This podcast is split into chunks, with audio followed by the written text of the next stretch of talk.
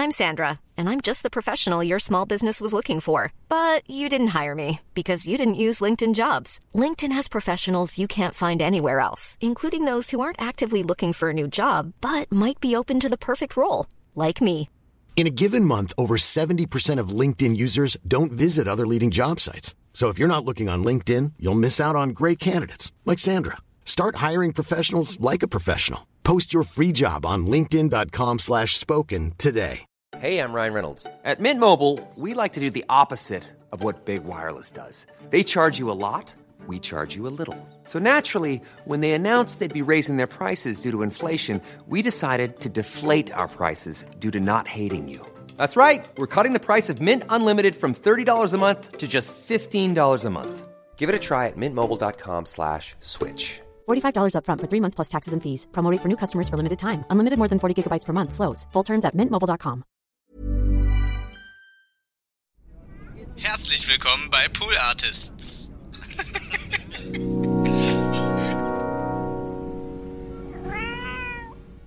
Das war aber interessant zu sehen, wenn man dann so in der, in der Regie mal so steht, weil man gerade nichts zu tun hat und dann kommt dann ein René Weller angelaufen. schöne René? Der, der Hunger hat und Ja. der die Regie nach Essen absucht. das waren so Momente, wo ich dachte, ach, ach guck mal an, äh, wo bin ich denn hier gelandet? Ja. Outside pipe beer.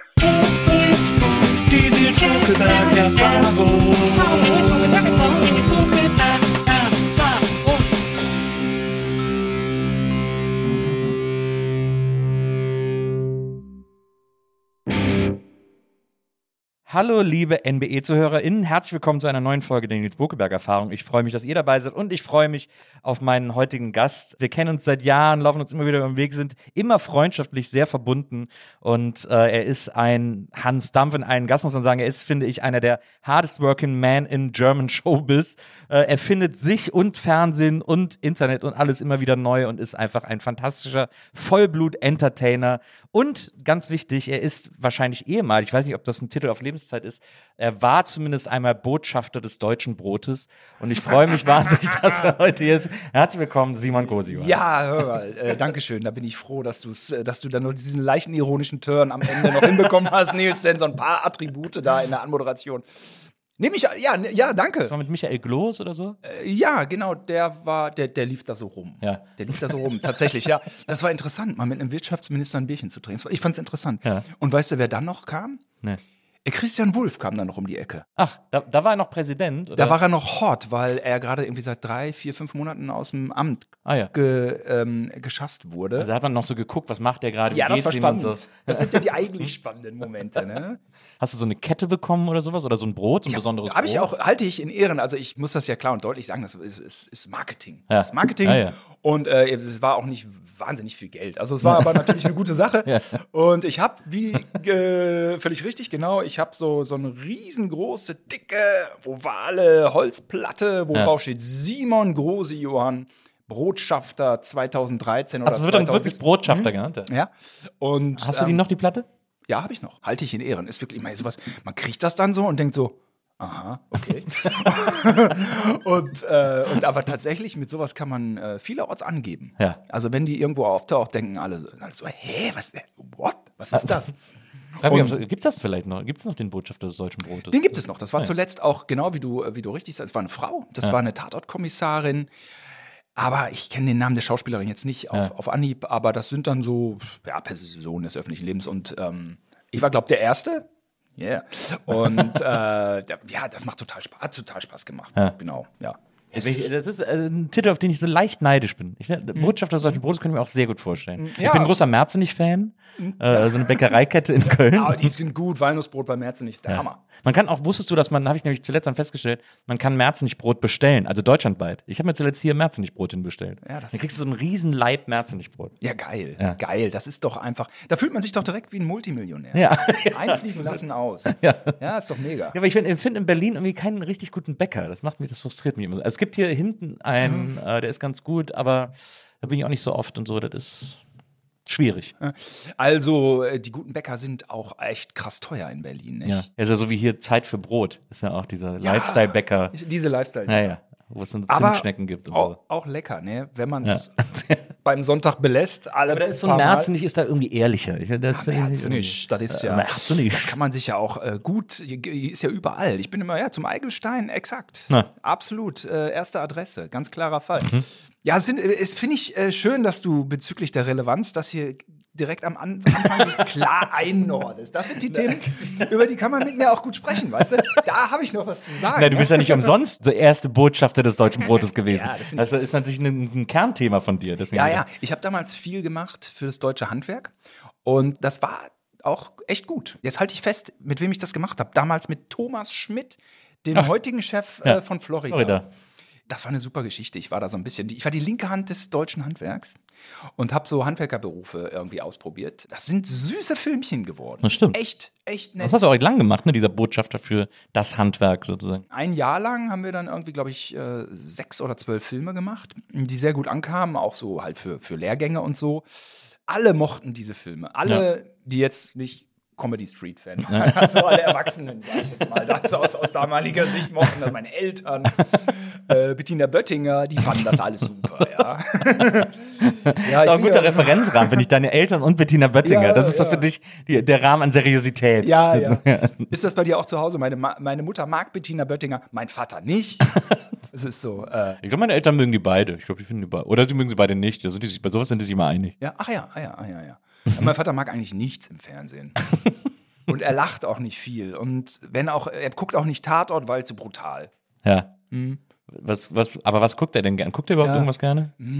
Ist Liest doch, lieber. Ja, also viele so Tiere, Ja. NRW, NDR, irgendwie so. Ja, das ist ja dann äh, Sonntagabend immer diese, diese, das ist doch immer gut, diese, Kaum zu glauben. nee, diese WDR-Geschichte, wo die immer so einen Rucksack vollpacken, wo sie so äh, irgendeine Region in Deutschland, erku- in NRW Kalat? erkunden. Tamina, Tanina Kalat?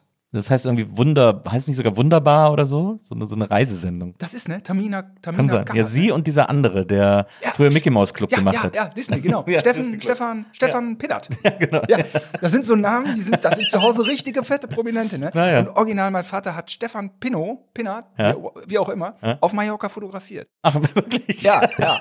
Hat er fotografiert. Ja, hier Stefan Pinno ist da, den habe ich fotografiert. ja. Wie, wie finden deine Eltern diese beiden, dieses äh, Koch-Ehepaar im WDR, die da irgendwo in Münster oder so, weißt du, dieses, dieses ältere Ehepaar, die immer diese Kochsendung machen? Ehepaar, aber wenn einer kocht, ist das doch immer der, der, der blonde Mann da. Der blonde Koch ist das. Der, der Björn Freitag. Björn? Freitag kocht doch immer. Ja, der macht ja auch, aber der kocht, aber der macht ja auch viel so diese Verbrauchertests. Verbraucher Also-. Er kocht dann manchmal mit so einem älteren Mann. Das guckt meine Freundin immer. Die hat dann immer Tränen in den Augen. Da trifft dieser, Oh. Ja, ja. Da trifft er so einen älteren Mann und dann sehen die sich so. Ja. Ähm, das ältere Ehepaar habe ich gerade nicht auf dem Ja, Schirm. es gibt so, die sind irgendwie auch aus Westfalen oder so, ich glaube Münsteraner oder irgendwie sowas, so die Ecke da irgendwo. Äh, Und die, die kochen immer in so einer alten Küche, kochen immer so alte NRW-Gerichte, alte westdeutsche äh, Krautwickel oder irgendwie so, so dieses Zeug, immer so eine schöne Zwiebelsuppe oder so. Oh, geil.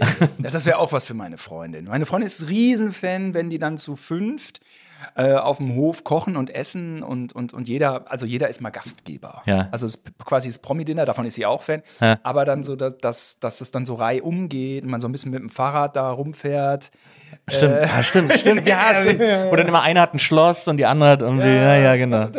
Meist sind es so Vorzeige-Biohöfe und so. ja, ja, genau. Und äh, ja, ja, ich, bin- ich komme ja aus der Landwirtschaft. Ich, rechne, ich rechne dann immer sofort alles durch. Ich bin so ein richtig, ich bin so ein ekliger Rechner. Dein- Deine Eltern haben ja einen Bauernhof. Hm, Hatten einen Bauer, einen Bauern. Ja, ja, genau. Mhm. War das denn eher so, war das denn ähm, eher äh, pflanzlich oder haben die auch Tiere äh, geschlachtet und gehalten oder Ja. sind das die zwei Kategorien, die es bei Bauernhöfen gibt? Weiß ich immer nicht so genau. Oder macht ein Bauernhof eigentlich alles so ein bisschen? Ja, gute Frage.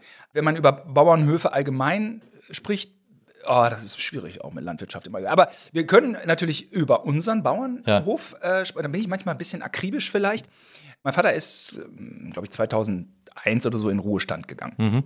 Wir hatten das volle Programm mit Massentierhaltung und allem. Naja. Und äh, mein damaliger Klassenlehrer in der Grundschule, der war schon eher so ein bisschen in diese Richtung grün. War halt ein Lehrer, links. Also, ein Lehrer, ja, kann sein, ja. Der hatte die Nachkriegsjahre erlebt und war extrem pazifistisch. Ja. Und das äh, war für mich als Kind dann immer so ein bisschen schwierig. Und als dann die, der Straight Edge Hardcore aufkam, war mir auch irgendwie klar, hm, dass da so mit, mit kein Fleisch ist für mich ein bisschen schwierig, da jetzt mitzuziehen, weil das meine schulische Ausbildung auch finanziert hatte. Nicht?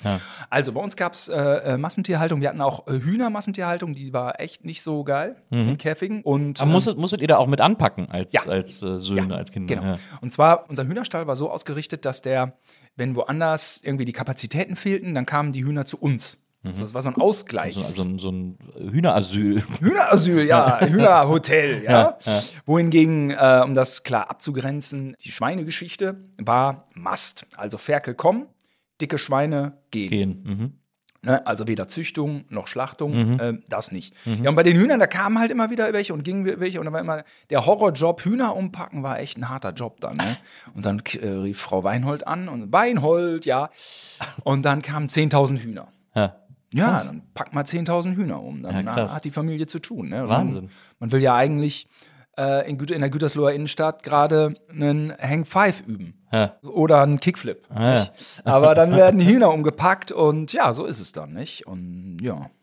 Die waren dann in Käfigen oder wie musste man die umpacken? Oder musste man die so rausscheuchen? Oder? Käfigcontainer, die echt auch hart waren, die gibt es, glaube ich, nicht mehr. Äh, 10, 10, 10, 10. Wie viel waren dann in einem? Ja, ich glaube 100. Kleine, eckige, rollbare äh, Käfigcontainer. Und ja, dann packt man die Hühner so unterm Flügel und packt sie in den anderen Käfig, Ja, in dem ein klein bisschen mehr Platz ist. Aber es wird es auch noch geben in Deutschland. Ähm, aber ich glaube, das, das öffentliche Bewusstsein hat sich da gewandelt, dass diese Art der Tierhaltung ist jetzt nicht mehr populär und ich glaube, so, äh, ich achte da dann logischerweise auch drauf. Ne, so Eier, die kommen dann schon vermehrt äh, ja, aus mm, halt Bio, Bodenhaltung. ja, ja. Bio natürlich, Bodenhaltung. Äh, Bodenhaltung ist dann auch einfach besser als Ja. Käfighaltung und so. Da hat sich dann schon was getan. Aber letztens bei Goodbye Deutschland, da gucke ich manchmal, ne? Das ist eine große Lieblingssendung von dir, ne? Hab ich, Ja, äh, ja, aber meine Freundin Eindruck. ist mal, ja, meine Freundin ist mal ausgewandert Wohin? nach Brasilien für ein paar Jahre. Oh, das ist ja cool. Und ähm, da ging aber auch viel schief. Ja. Und das ist ihre Lieblingssendung. Und das ist aber dann auch Aber sie, Konsens. war, aber sie ist nicht mit Goodbye Deutschland ausgewandert. Nee, das nicht. Wie geil wäre das denn? Und Hast, ähm, du, hast du eine Lieblingsfolge Goodbye Deutschland? ich kenne wahrscheinlich wirklich fast alle. Weil eben meine große Lieblings, ich habe eine große Ja, Lieblingsfolge ja. von Goodbye Deutschland. Für immer meine All-Time-Favorite-Folge ist die, wo äh, eine Familie nach Griechenland auswandert, weil sie dann Yoga-Retreat eröffnen wollen.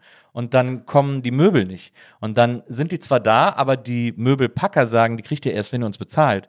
Und dann sagen die, na, das habe ich gerade nicht, weil das Geld dann an der anderen Ecke irgendwie dann äh, Verlust gegangen ist sozusagen. Und dann versuchen die mit denen zu dealen und die Möbelpacker sagen, so, ist mir scheißegal, ich lasse das hier stehen. Und dann regt die sich so tierisch auf. Diese Folge kulminiert dann darin, dass die Redakteurin der Sendung denen das Geld leiht, damit sie ihre Möbel auslösen können. Oh, das ist, und diese Sendung ist der absolute, diese Folge ist der Wahnsinn. Die ist wirklich die ist so eine große, große, weil auch das Schönste bei Goodbye Deutschland, sind wir mal ehrlich, also ich bewundere jeden, der auswandert, ich will das auch unbedingt. Äh, und ich finde das ganz toll und also ich äh, blicke da sehr sehnsüchtig hin. Äh, aber andererseits ist natürlich, sind natürlich 80 Prozent der Leute, die bei Goodbye Deutschland auswandern, wandern nach Spanien aus, sagen, können sie Spanisch? Nö. Ja, that's Also, the story. Warum denn? Die können doch die meisten Deutsch. Also so, ne? Und, äh, und deswegen ist es natürlich immer lustig, wenn die Leute so ein bisschen Hals über Kopf immer äh, gefühlt auswandern. Und das ist da, finde ich, in, in einem perfekten Maße erzählt in dieser Folge. Man braucht schon auch immer die äh, Geschichten, wo es dann funktioniert, dann, Ja. so als Alibi. Ne? Naja. Aber eigentlich geht es ums Scheitern. absolut, ja, absolut. Und äh, man sollte einem Nils Bokelberg gegenüber nie sagen, ich kenne alle Folgen, weil es eh Quatsch ist. Das, ist ein, das, ist, das kann er sagen. Ich kann das nicht sagen, weil ich Nein, dann immer, ich ich kenne bin- diese Folge nicht und ich- jetzt habe ich mich direkt blamiert. Und das Nein, nein, überhaupt nicht. Bei allen anderen Serien hätte ich es nicht behauptet. Genau, das gucken wir ganz gerne. Und äh, gut bei, warum wollte ich gut bei Deutschland? äh, weil wir, wir sind irgendwie bei den Hühnern. Die äh, Hühner, ja. letztes Mal war Afrika. Äh, war eine gute Folge, Sansibar. Da ging es drunter und drüber. Und dann hatte die äh, Frau, die da irgendwas betreibt, äh, irgendwas mit den Eiern, ging schief. Und dann hat sie gesagt: So, jetzt, und jetzt gucke ich mir die Hühnerstelle an. Und dann ähm, nahm, na, das Kamerateam kam mit, man hat sich die Hühnerstelle angeguckt und meine Freundin meinte, das gibt's doch nicht. Und es sah halt so aus wie bei uns früher. und ich habe nichts gesagt, ich habe einfach geschwiegen. Hoffentlich hört sie das ja nie. Ja, das ich glaube nicht. Aber ne, also es ist ja meine Freundin jetzt stellvertretend für das Bewusstsein, was sich da, glaube ich, äh, verändert hat Ja, ja. und ähm, diese Käfighaltung. Aber habt ihr denn auch Landwirtschaft gemacht oder, oder nur Tiere? Ja, wir hatten äh, Landwirtschaft, ne, da pflanzt man dann den Mais ein, dann wurde der gemäht und zu Corn-Cod-Mix äh, wurde der dann Das ist ähm, Futter, äh, Tierfutter. Tierfutter. Ähm, ne, musste man dann, gab so verschiedene Ab Abwicklungen.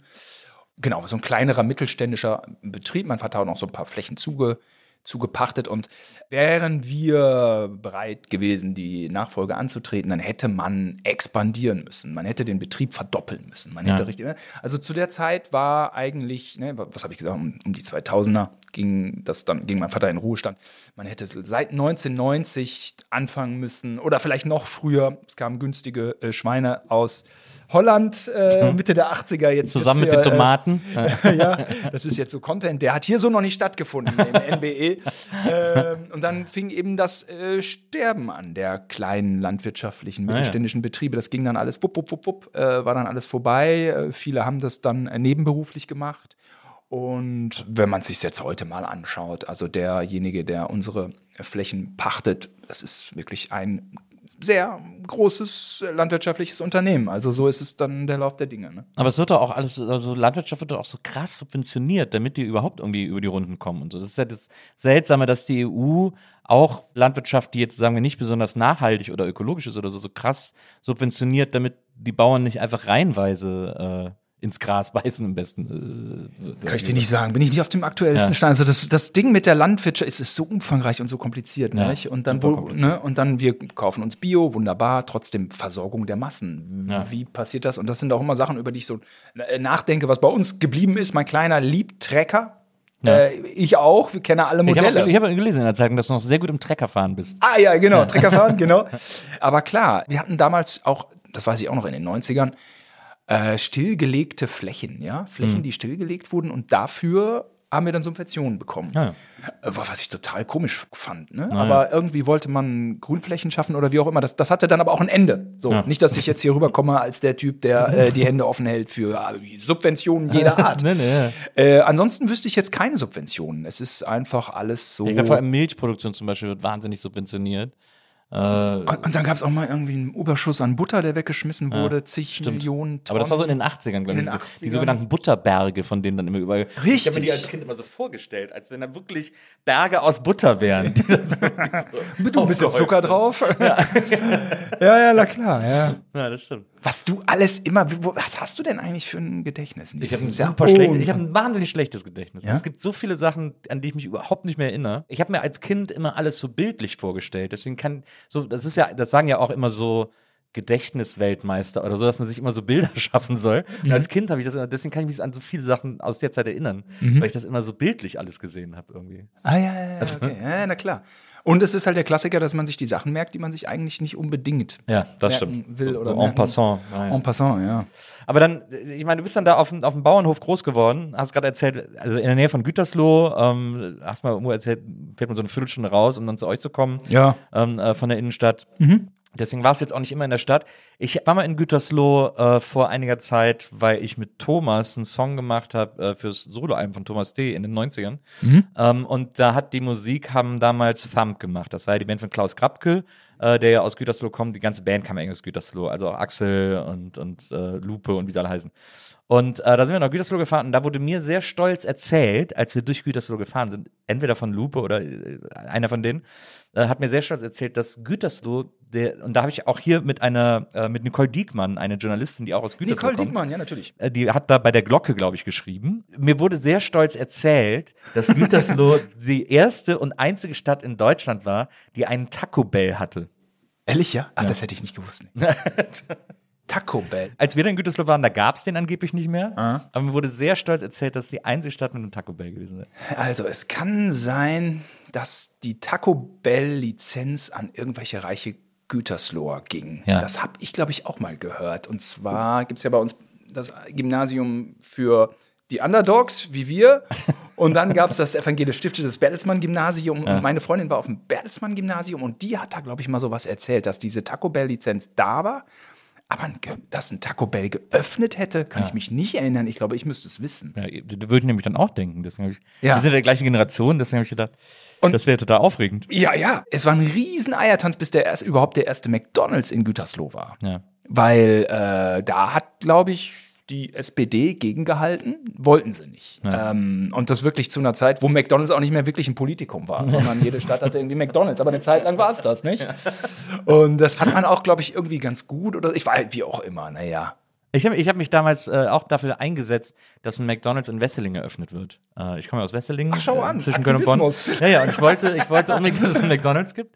Ähm, aber ist nie passiert und ich lebe da lange nicht mehr und mittlerweile gibt es aber einen.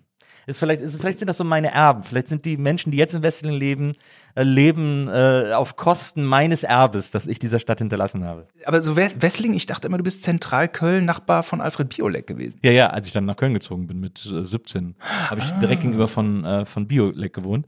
Aber groß geworden bin ich in Wesseling. Ach, in echt Wesseling. Köln-Wesseling. Okay. Nee, Nicht Köln, Wesseling. Ah. Wesseling war, so, äh, war ein Jahr Bestandteil von Köln. Weil es gab irgendwann in den 70ern so eine große Köln-Eingemeindung, weil vorher waren alles einzelne Städte, Ports, so, ne, you name it. Irgendwie alles um Köln und waren einzelne Städte. Und dann haben sie gesagt, komm, wir machen jetzt hier mal einen Sack zu, das ist alles Köln und dann gibt's hier keine Probleme. Und dann wurden ganz viele äh, Gemeinden eingemeindet, aber auch zum Teil so welche, die das gar nicht so wirklich wollten. Und da war auch Wesseling eine von. Da haben sie sich das so ein Jahr angeguckt und haben die geklagt vom Landesgericht, keine Ahnung, und dann sind sie nach anderthalb Jahren oder so äh, wieder ausgemeindet worden, sozusagen. Also, und dann bin ich geboren. In einem Jahr, als ich geboren wurde, wurde Wesseling von Köln wieder ausgemeindet. Das ist mich leider kein Kölner mehr. Ach, das hätte ich ja nie, gedacht, hätte ich nie gedacht, dass du kein Kölner bist. Aber ich bin ja in Bonn geboren, deswegen ist es sowieso, äh, meine Mutter wollte lieber, da gab es ein sehr gutes Krankenhaus, äh, deswegen wollte sie, dass ich in Bonn geboren werde. Ach, okay, Ja. okay. Ist okay, verstehe. Nee, ja, okay. Naja, also ich bin fast Kölner sozusagen, aber meine ganze Familie, sie waren alle einmal Kölner, weil die alle älter sind als ich, aber äh, ich bin der, der dann nur noch, ich bin ja quasi Bergheimer, ich bin als Bergheimer aufgewachsen. Auch das noch. Ja. Das muss man, also es ist wie Pinneberg, nicht? Ja. Ah, Jede Stadt hat ein Berghain. Ja. Ich habe früher immer, wenn, äh, als das Berghain neu war hier in Berlin, der, dieser Techno-Club, Hast du immer ein M habe ich immer? Bergheim verstanden. Also, wieso, wieso benennt einer einen Club nach so einem Scheißkampf? Ja, ja, ja, ja. Aber äh, hat dann leider auch tatsächlich niemand gemacht. Bis mir eines Tages jemand auch den Namen vom Berghain erklärt hat. Wusstest du, woher der Name Berghain kommt? Friedrichshain, Berghain. Was ist dann dieser Müllberg in Friedrichshain? Damit, nee, weiß ich nicht. ist genau auf der Grenze zwischen Kreuzberg und Friedrichshain. Ach nee, ist doch nicht. Ach nee. Ja, ja. Aber ist nicht die Grenze äh, die Spree? Ja, liegt das nicht so halb an der Spree? Ja, kann man eigentlich sagen. Ja. Äh, Wenn die Augen so ganz fest zukneifen. ja, dann ist das okay. Dann ist das okay. Okay. Wenn man schon drei Pillen geklingt hat, dann ist das auch direkt an der Spree. Ja. Ey, man wundert sich, ne? Also mir ist auch mehrfach wird mir erzählt, äh, was so im, im Berghain abgeht. Ja. Und Warst du schon mal da? ich war schon mal da in der Panoramabar und Ja. fand das auch alles ganz gut. Ich war natürlich sternagelvoll und bin da so ein bisschen, also so ein paar Jährchen her und Ja. habe das alles nicht so, so wahrgenommen. Wir hatten der Kollege von der Requisite, der hat mich da irgendwie so dann am Türsteher vorbeigelotst. Scheinbar, ja. Ich war von Köln aus. Ich war hier immer für den Dreh von Harpe Kerkeling Ah ja. und habe mich in Berlin seinerzeit nicht so gut benommen Ja. und äh, bin dann auch mal in der Panoramabar gelandet und ähm, ja, ne, aber ich, ich höre es eigentlich äh, noch ständig und ich, ich wundere mich dann auch. Es ist ja, es nimmt ja teils orgiastische Züge an. Ja. Darauf sollte man mental vorbereitet äh, sein. Also wenn man jetzt irgendwie denkt, ich bin in Berlin, ich muss auch mal ins Berghain. Also Obacht, es ist nicht für jedermann und soll auch nicht für jedermann sein. ne? Es, ist, äh, es ist special, aber äh, für mich kein Sehnsuchtsort. Ich bin da irgendwie dieses ganze Club-Ding. Es passt jetzt auch gerade nicht so richtig äh, mit kleinem Kind, nicht? Es ist also, also eigentlich habe ich jetzt auch kein Problem, hätte ich auch kein Problem, mal eine Nacht im Club zu verbringen. Hattest du mal so eine Clubphase sozusagen? Hatte ich nicht, ne? Du? Ja. Ach ja. Ja. Da kennst du dich ja oder immer noch? Äh, Nee, aber schon lange nicht mehr. Also ich hatte das ganz stark in den 90ern, so mit 18, 19, 20 äh, in Köln. Ach echt? Äh, da sind wir jedes Wochenende in den Club gegangen. ja, ja. Wir hatten auch einen Stammclub und dann kannten auch alle Leute da und so. Und dann der DJ hat immer auch Lieder gespielt, die ich hören wollte. Da gab es so eine ganz exzessive Clubphase. Und Bis dann, zum nächsten Tag 4, 5 Uhr. genau. Ja, Also, also nachmittags 4, 5 Uhr. Ja, das auch manchmal so After Hour noch und dann erst irgendwie nachmittags nach Hause. So. Ja, okay, okay, okay. Ja, das, äh, aber das ist auch, das kannst du halt mit 20 auch super. Mhm. Und dann, man, dann denkst du mit 30, oh, das will ich nochmal machen. Und dann machst du nochmal und denkst so, oh, und dann machst du noch einmal mit 40 und dann weißt du, okay, das, der Zug ist jetzt abgefahren. Der Kater ist immer hart, ne? ja, der, wird auch Kater- immer länger. Ja, der wird immer länger. Das ist echt Horror. Ja, und dann, ja klar, sind die dann da 20 Stunden wach oder dann so. Ja, meine Freundin hat ab und zu noch mal so einen Exkurs und dann ist auch immer lustig am nächsten Tag gucken äh, auf den Schrittmesser. Ist dann auch lustig. Wo ich dann sagen, okay, aha, okay, 46.000 Schritte. Okay, äh, da ist was los, ja. Das ist wirklich mein krassester Tag äh, hier in ähm, Kanada, in, äh, wie heißt es denn nochmal? Mel, nicht Mel, äh, äh, Montreal. Montreal waren 23.000 Schritte. Meine Freundin tanzt das Doppelte. weg. okay, ja. so sieht's aus. Na, beeindruckend. Ja. Aber ich, also manchmal, manchmal gehe ich noch aus und manchmal will ich ich dann auch noch mal wissen und so. Und dann ist es so eine Phase. Ich freue mich auch zum Beispiel immer, wenn Karneval ist, da bin ich ja dann auch mal äh, fünf Tage am Start irgendwie und, und gehe jeden Abend aus und so. Aber ich könnte mir jetzt nicht mehr vorstellen, jedes Wochenende auszugehen. Das wäre echt zu krass. Wo ist denn dein Karnevalsort eigentlich? Köln. Äh, also städtisch dann. Also, wie ich meine, bist du über Wesseling, bist du doch aber auch karnevalistisch sozialisiert, oder? Ja, ja, absolut. Ja, ja. Aber da gehst du dann, das suchst du nicht auf. Nee, da ist, da ist auch, meine Eltern leben da auch nicht mehr, also da wohnt auch keiner mehr, der Ah, irgendwie, äh, der, den ich kenne oder mit dem ich irgendwie noch groß viel zu tun habe oder Ja. so. Deswegen, das, da muss ich nicht mehr hin irgendwie. Aber ich fahre immer nach Köln und feiere in Köln und dann fahre ich immer äh, Rosenmontag, fahre ich äh, zu meinen Eltern, die leben mittlerweile in der Eifel, fahre ich zu meinen Eltern in die Eifel und gucke da den Zug, weil die haben so einen Zug, der geht bei ihnen am Haus vorbei. Der besteht so aus drei Wagen. Und die gehen so zweimal am Haus vorbei.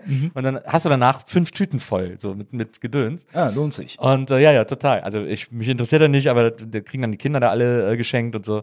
Und das finde ich super. Das ist total gemütlich. Und der Rosenmontagszug in Köln, der ist ja sowieso seit Jahren nicht mehr zugänglich. Die haben ja ähm, überall so Tribünen aufgebaut am Straßenrand, wo man so eingeladen werden muss, weil die irgendwelche Firmen oder die Stadt oder der WDR oder sonst wer seine Ehrengäste auf eine Tribüne lädt. Und die Stadt hat so sehr äh, über die Jahre immer mehr Leuten erlaubt, Tribünen zu bauen, dass du jetzt, dass eigentlich überall nur noch Tribünen sind. Und es gibt nur noch ganz wenig Plätze, wo man so direkt am, am Zugweg stehen kann, guck, auf der ja. Straße. Und da sind dann die Leute, die sich um die drei Kamelle, die sie da noch kriegen, wirklich prügeln. Also wirklich so, äh, und so, so, so rabiat gegeneinander vorgehen, wenn, wenn ein Bonbon am Boden liegt.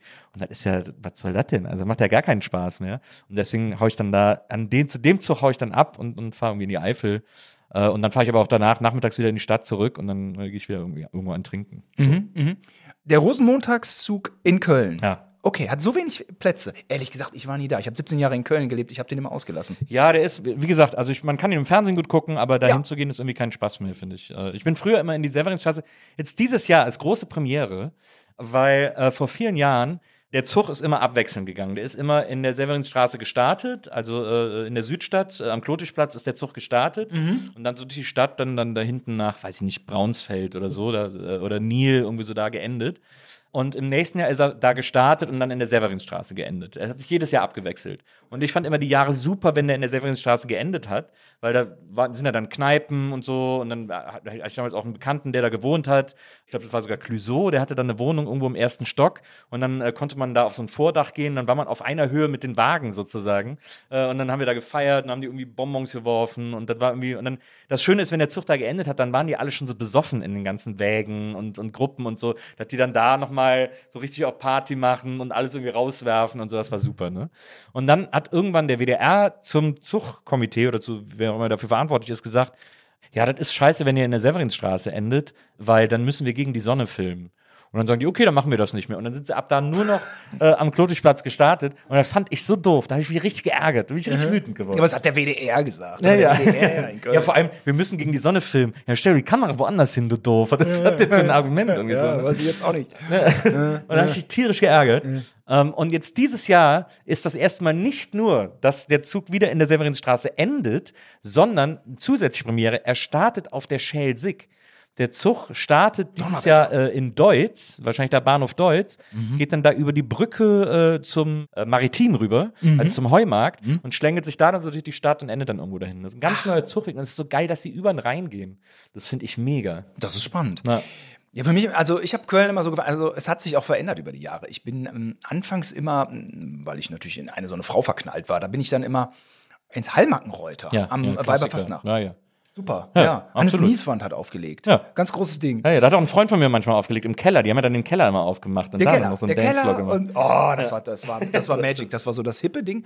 Und irgendwann ist ja äh, Thilo nach Köln gezogen und dann ähm, Dein Bruder? mein, mein Bruder Thilo. So, und dann kam der einfach, ich meinte, Köln ist Karneval, jetzt lass mal rausgehen. Und dann kam der zu mir und ich habe immer am Eigelstein eigentlich gewohnt. Ja. Dann sind wir einfach äh, mit der schlechtesten, hässlichen Verkleidung zum Eigelstein und dann stehen da ja überall diese Schlangen, ne? Ja. Am Eigelstein vom Lapidarium. Lapidarium, ja, Lapidarium ist, Lappi. Lappi. Ja. Ist das, Lappi ist knüppelvoll. Ist das Urkölner Ding. Ja. Das sollte ja zumachen. Äh, letztes Jahr oder so. Ach, echt? Ja, und dann haben sie es aber haben sie sie übernommen und führt es jetzt weiter. Ah, okay. Und bei den Urkölnern ist man ja so als Wahlkölner auch nicht so richtig zu Hause. Da kennt man dann keinen. Ja, naja, Oh, kann man ja schnell Leute kennenlernen. Da kann man schnell Leute kennenlernen. äh, und dann waren Thilo und ich da und dachten, ja, ist da in die Schlange. Nee, guck mal, da vorne ist, ist keiner, äh, da gehen wir jetzt rein. Und das war dann das Cut-Winkel. Ja, ach, super Das äh, war dann äh, die, die Gay-Community am, äh, am Eigelstein und ja, wunderbar, ja. Wir haben jede Menge Kölsch getrunken und das, das wurde dann erst so am Nachmittag voll. Naja, genau. Und das war schrill, es war laut, es war bunt, es war nett, äh, saulustig. Und dann sind wir seitdem, glaube ich, zehn Jahre oder so, oder eigentlich bis heute, gerne ins Cut-Winkel. Aber dass man da morgens dann irgendwie einen Platz gekriegt hat, das hörte dann auch auf. Also Ja. auch knüppelvoll der Laden. Ja. Aber ach, lustig, lustig Kölner Karneval. Und ähm, ja, jetzt ist dann ja irgendwie auch vom Eigelstein bin ich dann ja weggezogen nach Berlin und jetzt habe ich dann auch mal ein, zwei Mal in Ehrenfeld gefeiert. Äh, weil Hängenden Bruder- oder? Äh, erstmal einfach auf dem Lenauplatz. Ah ja. Oh. Sehr schön auf Ja. die Ecke. Also so verändert sich's immer. Und klassisch äh, Zoch habe ich äh, nicht gemacht. Aber Fedelszug. So in. Ehrenfeld oder Nippes oder. Vielleicht mal so am Rande da gestanden. Und dann gibt's ja noch diesen alternativen Zug. Wie heißt der? Ja, der Geisterzug. Geisterzug. Der Geisterzug. Aber der ist ja furchtbar. Die, da, laufen ja fast nur Trommelgruppen mit. ist eher der esoterische Zug. Ja, ja. Damals war das auch so bei Viva. Oh, ich gehe auf den Geisterzug, Pillen, Pillen und Pilze fressen. Ich so, ah, okay, was ist das jetzt? Cool. Gibt's noch so einen zweiten Zug? Dann habe ich den irgendwann gesehen und fand es auch ein bisschen mittel. Ah, ja. Dass du kein Urkölner bist. Das ist ja für mich die Erkenntnis des Jahres. Meine beste Freundin Susi wohnt ja direkt am Eigelstein. Äh, Mhm. Die wohnt da, also die hat so ein Gästezimmer, wo ich immer penne und dann gucke ich einfach direkt auf die Eigelstein-Torburg. Mhm. Ähm, und da äh, bin ich auch immer Karneval. Und dann, äh, also Lappi ist immer, kannst vergessen, ist ja ab morgens wirklich immer Schlange, wirklich immer voll. Ähm, aber da gehe ich auch super oft ins Cutwinkel und seit ein paar Jahren gehen wir auch immer alle ins Gräsberger. Ähm, das ist ja da an der Gräsberger, ja. Straße. Natürlich. Und äh, da sind wir eigentlich, weil wir fast, da starten wir immer. Vor ein paar Jahren sind wir gestartet im äh, Anno Pief. Das ist da hinten um die Ecke. Auch, auch, äh, Auch auch Laden. Ur, Urköln. Na ne? genau, Ja, aber auch ein super Laden. Bin auch gelandet. Ist auch Ja, gut. gut, gut, also da gibt's finde ich, am Eigelstein echt einiges so, wo man hingehen kann. Dann sind Super. Wir, und dann gibt's so eine schöne Anekdote, als ich letztes Mal da war, dann äh, waren wir erst Gräsberger und so, und dann wollten wir noch in die hängenden Gärten von Ehrenfeld, weil ein Freund da aufgelegt hat. Ah, Das kenne ich gar nicht. So eine Kneipe in, in Ehrenfeld, in der Vogelsangerstraße. Ah. Ähm, so, und dann sind wir, dann laufen wir da am Ebertplatz rum und dann sagen wir, okay, lass mal ein Taxi nehmen äh, nach Ehrenfeld, weil das so weit ist. Und dann äh, kam aber kein Taxi. Und dann standen wir da zu dritt und dann hat so ein normales Auto angehalten, so, so ein Privatwagen. Und dann so ein Typ ruft raus, äh, kann ich euch irgendwo hin, kann ich euch irgendwo hinfahren? Und wir so, ja, äh, wir wollen nach Ehrenfeld. Da und da Vogelsanger Straße. Der Okay, ich bringe euch ins Pascha. ja, und dann hat er gesagt, er wollte 20 oder was? Und, äh, und wir so, ja, ist okay. Und dann sind wir eingestiegen, hat er uns nach Ehrenfeld gefahren. In seinem Auto zur Nicht ins Vogelsanger Pascha. Straße. Aber Ja, das ins passiert, glaube ich, den Leuten auch. Naja, auch. Dann hat er uns, hat er uns da hingefahren für 20 Euro. Und dann steigen wir aus und geben die ihm und dieser Freund von uns, der noch dabei war, also Susi und ich steigen aus und unser Freund, der dabei war, saß vorne und dann im Aussteigen höre ich den noch zu dem Fahrer sagen, äh, sag mal, kannst du mir eine Quittung geben? da ich auch gedacht, das ist wirklich genau der Ort, wo man danach fragen sollte. Das war wirklich eine geniale, ein geniales Erlebnis an Karneval. Da habe ich den ganzen Tag noch drüber gelacht. Kannst du mir eine Quittung geben? Aber fähr- fährst du noch zum Karneval nach Köln? Ich würde eigentlich ganz gerne hinfahren. Ich hätte eigentlich Bock. Ich muss mal gucken, wie ich es mache. Ich glaube, ich bin da für eine, für eine Aufzeichnung oder irgendwas eventuell drei Tage vorher. Dann weiß ich nicht, wie ich es machen soll. Ja. Ist natürlich so ein bisschen. Eigelstein habe ich jetzt so ein bisschen aus den Augen verloren. Ja. Ehrenfeld habe ich nie so richtig gewohnt. Also ich ein Jahr, aber nicht am, am Lenau. Ich muss mal, muss mal gucken. Ich habe auch, auch Angst, dass ich mich nicht heimisch fühle. Aber ich bin es eigentlich auf eine Art. Ja, als- du hast 17 Jahre in Köln gewohnt. Also Ja. ich, meine, Ich bin zum dafür bist du Drittel- Kölner für, for life sozusagen. ist man, man ist so ein bisschen infiziert. Und Ja, das, ja. Sind, das sind auch Sachen, die einem fehlen. Und das sind einfach auch, wenn ich in Köln bin, also man merkt einfach, wie, es ist, ja, es ist dann was anderes. Ja, und das sind auch die Klischees manchmal, die zustimmen. Also Total. ich bin da äh, gewesen vor einem Jahr, ich habe ein Sofa gekauft bei einem Hannes von Haus Töll. Sauspitzenkneipe. Ja. Und äh, wir haben den ganzen Tag gequatscht. Also man war tatsächlich für diesen einen Tag beste, bester Freund. Ja. Das war einfach eine Spitzenbegegnung. Und seitdem habe ich ihn nicht wieder gesehen und ist auch irgendwie egal, ja. Ja, aber, aber wenn, dann geht's auch. Und wenn man in Berlin ist es doch oft, man kommt irgendwo rein und man denkt so, oh, oh, fang Tut mir leid, dass ich da bin. Ja. Genau. Wo fange ich hier denn an? Ähm, und diese, diese, es ist immer in Berlin. Also ich liebe Oberflächlichkeit auch. Ja. Also was heißt ich liebe? Das klingt jetzt auch wieder so, als als wäre ich ein Feind der tieferen Gespräche, Nein, aber, aber man aber- kann es doch als Habitus durchaus äh, Es leben. ist ja viel angenehmer, Ja. miteinander oberflächlich zu leben, als, Ja. als irgendwie. Das ist ja dieses Beispiel, das, also ich habe mal in Hamburg gewohnt und dann haben die Leute zu mir gesagt so, ja, also Hamburger sind nicht leicht zu knacken, aber wenn du einen Hamburger als Freund hast, dann als Freund fürs Leben. Und ich gesagt, Leute, wenn ich abends in die Kneipe gehe, suche ich euch einen Freund fürs Leben. Ist ich einfach einen schönen ja. Abend haben. Was Ja. ist denn los mit euch? Ja. Irgendwie so. Ja. Und wenn du dich da alleine an den Tisch setzt, dann bleibst du halt auch alleine für den Rest des Abends. Und, Ja. so. das ist, äh, und das ist in Köln anders. Nee, äh, setz dich dazu, Jung. Ja, genau. Das ist, äh, ja.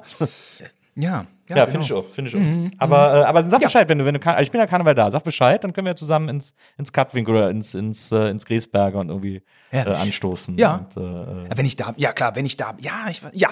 Ja. Wenn ich da bin, sage ich Bescheid. ja, sag Bescheid. Schön, schön. Alaf. Ähm, äh, kommen wir weiter Ja. äh, zu, zu, deinem, äh, zu deinem Werdegang. Also jetzt warst du Ja, irgendwie ja. äh, Bauer äh, im bäuerlichen Betrieb eingespannt Mhm. und dann hast du einen klassischen Move gemacht, den man äh, jungen Leuten immer ans Herz legt, äh, zumindest Eltern. Richtig. Äh, nämlich, Junge, mach doch mal eine Ausbildung, lern doch mal was ordentliches. richtig, richtig. Und dann hast du äh, Kaufmann gelernt. Richtig, Industriekaufmann. äh, Richtig. Industriekaufmann bei der Union Knopf ja, die verkauft Knöpfe. in Bielefeld. Die gibt's auch immer noch. Das, und, äh, Leider nein. ich habe auch noch eine Website geguckt, die gibt's noch. Ja klar, gibt's die noch. Okay, dann gibt's das aber nicht mehr in der ursprünglichen Vielleicht hat jemand Form. quasi die Marke gekauft. Das oder könnte so. sein, ja. Mhm. Das könnte sein. Aber es ist auch immer noch in Bielefeld. Weil ich hätte jetzt auch gesagt, Knöpfe sind ja auch ein krisensicheres Geschäft. Also Knöpfe werden immer gebraucht. Äh, Das war ja Knöpfe und so und so Polsterbeschläge haben die gemacht, äh, habe ich gelesen. Ja, richtig, genau. Äh, Möbel, Zierbeschläge. Ja. Richtig, richtig, richtig. Du, wahrscheinlich dachte man auch, wenn man 2000 einen fetten Job beim Fernsehen hat, ich bin der King auf Lebenszeit. Ja, Und gedacht. jetzt Hat man auch Mitte der 90er gedacht. Ja, ja, und das ist so, gerade so so eine Sache. äh, Fernsehen wird immer gebraucht. Ja, also, ähm, aber, ähm, aber, aber wie gut kennst du dich noch mit Knöpfen aus? Wie das gut? will ich eigentlich wissen. Zunächst möchte ich mal einmal sagen, äh, Nils, das ging hier jetzt gerade so ein bisschen unter, wenn ich sage, ich habe Knöpfe verkauft und die Zuhörer vielleicht ein bisschen irritiert waren. Das ist immer ein Lacher, tatsächlich. Ist Ja. immer ein Lacher. Ja, ich Ja. habe Knöpfe verkauft. Ja, ich habe jetzt nicht gelacht, weil ich schon wusste, aber ich, das ist auch in Ordnung. Ich finde das, sehr, ich finde das faszinierend. Also man, man denkt ja nicht daran, dass jemand auch Knöpfe verkaufen muss. Ich wollte ich wollte es nur gesagt haben, nicht, dass die Zuhörer denken so, hä? Äh, Was ist das denn für ein Quatsch? Ja, also es denken viele, das ist okay, dass, äh, dass ihr das so denkt. Ja, Knöpfe ist ähm, Zulieferbetrieb für, für Modeindustrie. Die Modeindustrie war groß in Bielefeld, ich weiß nicht, also Seidensticker. Äh, Krefeld war ja große Seidenstadt. Krefeld ist ja auch nicht weit. Äh, genau. Äh, Also erstmal auch in, in Bielefeld waren, waren ein paar Sachen, aber darüber natürlich NRW. Alas, Steilmann-Gruppe war damals gigantisch. Äh, ich hatte irgendwie auch recht, ich ich bin nach der äh, Ausbildung in die DOB gekommen, Damenoberbekleidung. Das war das Beste, was man kriegen konnte. Wahnsinn, ich weiß gar nicht, wie ich dazu zu meinem Glück kam. Ja? Und ähm, meine Kunden habe ich aber gerade vergessen, dann Orwell, Düsseldorf ist ja natürlich auch große Modestadt und so. Düssel Düsseldorf, natürlich, ja. Und überall waren die Außendienstmitarbeiter. Dann war ja damit, wann hast du die Ausbildung gemacht? In den 90ern, ne? Also ja, dann, 96 dann bis war ja quasi 99. noch äh, Interjeans in Köln, diese Modemesse. Düsseldorf gab es ja immer diese. CP, Ja, CP, genau. Ja, diese, diese alte Modemesse Ja, sozusagen. ri- riesen, riesen Sache. Ja, ja unbedingt. Ja, ja, es war, es waren andere Zeiten. Also ich, ähm, mein damaliger Verkaufsleiter, ich habe von dem wirklich Sachen äh, für mein Leben gelernt. Ich hätte es ihm auch gern noch mal persönlich gesagt, aber Ja. der Typ war, war gut, ne? So, Ja. so äh, klassisch. Das ist jetzt kein Lacher. Äh, Manager mit Herzrhythmusstörungen. Ja. ja? Äh, es war wirklich so. Ähm, Was hast du denn, sag irgendwas, irgendwelche zentralen Dinge, die du von dem gelernt hast, die du uns jetzt so weitergeben kannst? Wir machen erst einen Vertrag, wo ich dann nach Köln ging. Ja. War er eigentlich der einzige. Ja, doch, die Verkaufsleiter waren dann alle recht cool. Ja, ja, machen Sie das, Herr Gosion. Äh, machen Sie mit Ihrer Freundin Schluss und lassen Sie sich einen Vertrag geben. Und ich Das sind die Ratschläge fürs Leben. das, war so, das war so in den 90ern. Ich habe mit meiner äh, Freundin wohlweislich nicht Schluss gemacht, bin aber auch nicht mehr mit ihr zusammen, ehrlicherweise. Aber ja, es war irgendwie damals auch ein bisschen lustig, dann so diese Schlitzohrigkeit natürlich Ja. der Verkaufsleiter, weil wir haben ja alles selber produziert. Das Ja. war in, in den 90ern war äh, das große Thema Outsourcing, ja, dass man in Polen günstiger produziert oder wenn man kann, auch in China, wobei da weiß man nicht so richtig. Da waren einfach die Produktionsmöglichkeiten noch nicht so stark entfaltet. Und wir, wir hatten einen mega fetten Auftrag, glaube ich, 60.000 Euro und echt Horn. Und ähm, die Geschichte der Firma besagte, dass wir das alles selber machen in Bielefeld. Das war totaler Quatsch. Wir haben alles in Indien bestellt. Und ich dachte schon, okay, Indien, so, ne? das ist so, so, so aus heutiger Sicht. Ich war mal da, man weiß so, man weiß so, was geht. Und da gibt es jetzt Unternehmer, auf die es Verlass, die kommen hier hin. Mit den Damals war das alles nicht so. Ne? Da war halt ein so ein indischer Zulieferer, den kannte keiner persönlich. Und da habe ich dann die äh, Knöpfe bestellt. Nur die kamen halt dann nicht, nicht.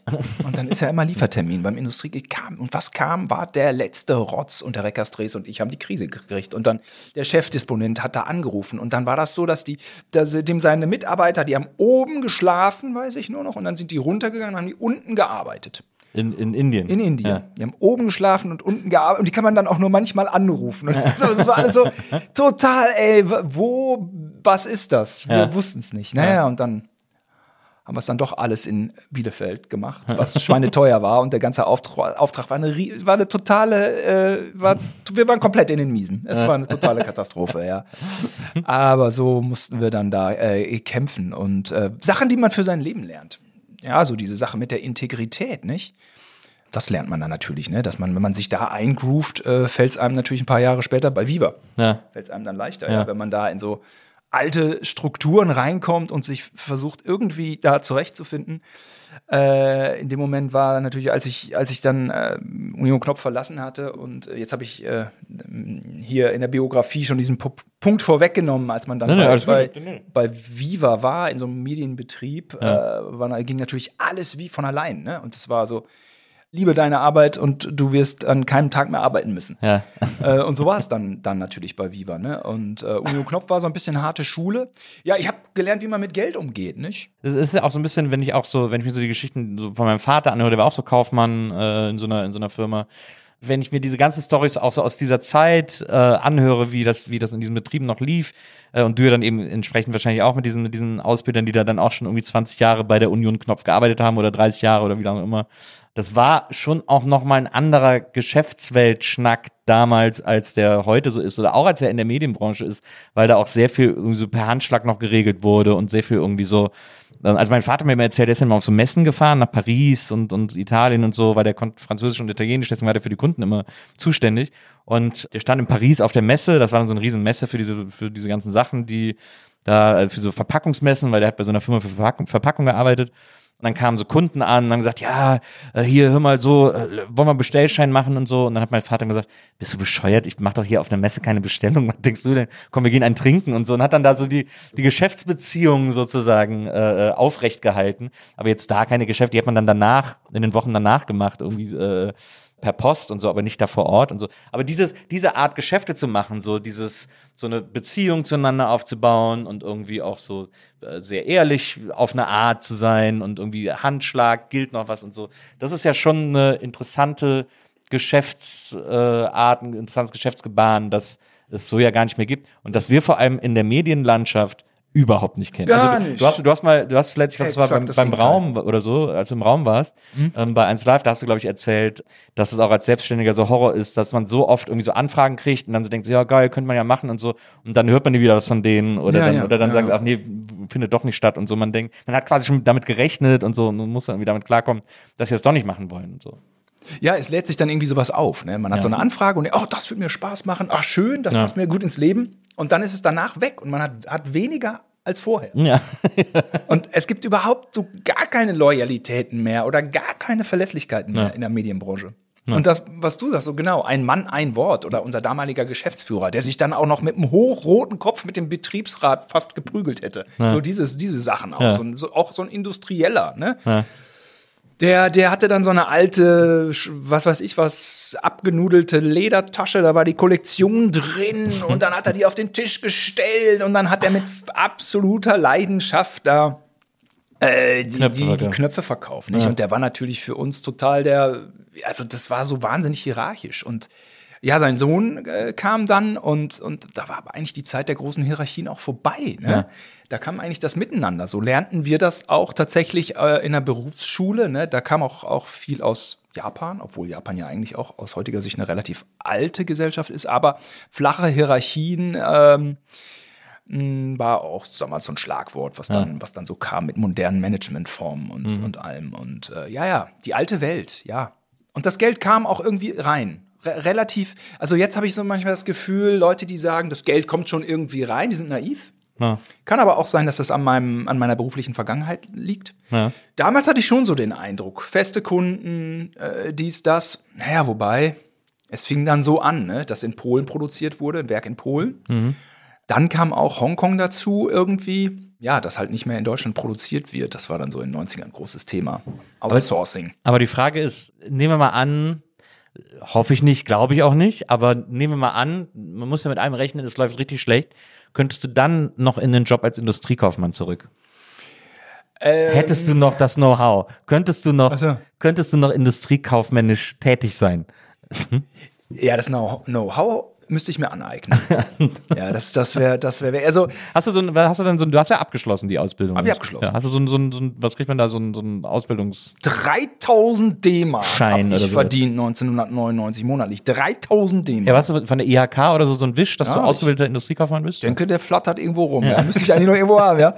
Also ich könnte in den Bereich, aber ich müsste natürlich das Fachliche alles aufarbeiten. Das hat sich ja komplett verändert. Aber was wichtig ist, ist im Kaufmännischen Integrität.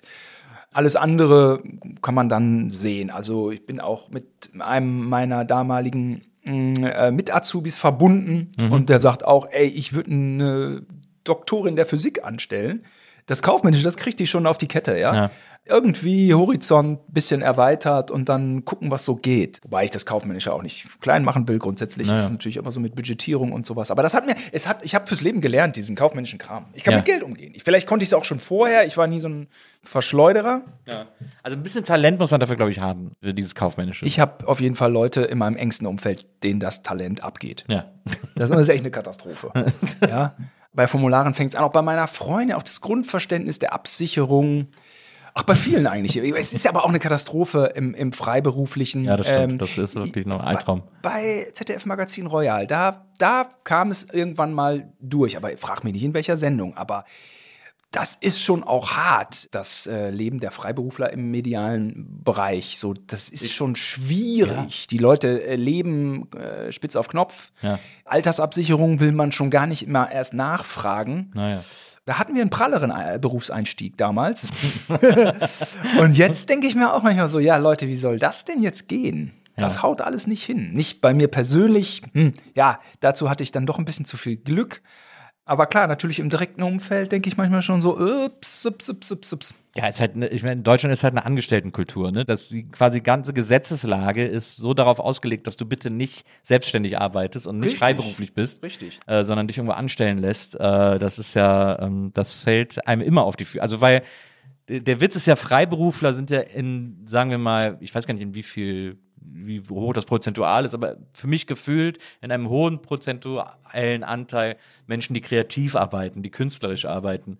Und dass man von denen verlangt, mehr als jeder Angestellte, fünfmal mehr als jeder Angestellte, seinen Shit zusammenzukriegen und, und irgendwie Steuern machen zu können und Krankenkasse und Altersvorsorge und das alles selber zu handeln und zu regeln, was Angestellte sozusagen automatisch kriegen, das ist ja, das ist ja, also die, die es am wenigsten können, müssen das am meisten machen. Das ist so völlig Und, bescheuert. und dann, wie absurd waren denn diese Corona-Hilfen? ja, Da kriegen naja. die Leute plötzlich Geld. Man denkt so, hey, geil, das hat doch mal jetzt funktioniert. Ja. Ja, das ist schon schwierig. Und es leben doch wirklich viele ohne ein Polster an Ja. Ersparnissen. Ähm, Aber du hast das so, du hast da richtig, du bist ja auch jetzt wirklich seit sehr vielen Jahren selbstständig Ja, äh, im Fernsehen unterwegs. also jeder, der ja so ein bisschen die Augen aufhält, der sieht ja, okay, der, dass ich auch schon auch prallere Jahre hatte. Ja. Nicht? Also das Ja. ist ja immer, wobei als Außenstehender ist das ein bisschen schwierig, das zu beurteilen. Mhm. Äh, plötzlich flattert eine Werbung rein und dann sieht es im Portemonnaie toll aus.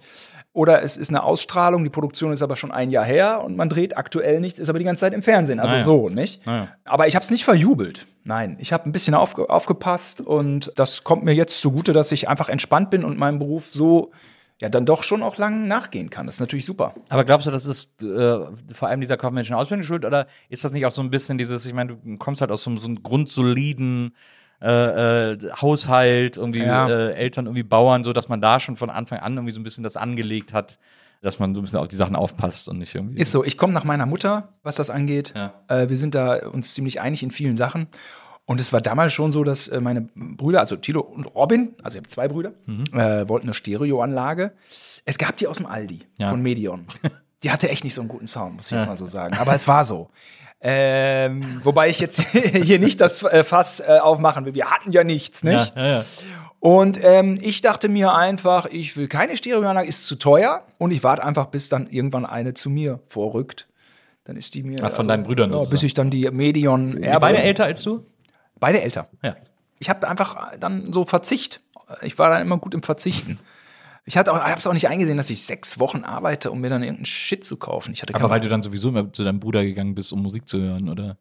Ja, ich hatte so ein kleines Kassettending auch dann von meinem älteren, hat dann gereicht. Also ich Ja. bin immer so, ich habe jetzt nie alles ausgegeben, was ich hätte ausgeben können. Oder Ja. ich habe das alles immer nicht so ganz ausgereizt. Ich habe auch nicht studiert, weil ich, weil ich mir dachte, es ist zu teuer. Ich weiß auch nicht, was ich studieren soll und jetzt einfach so studieren ist doch scheiße. Kostet alles Geld. Da studiere ich nicht. Gucke ich mal, was passiert.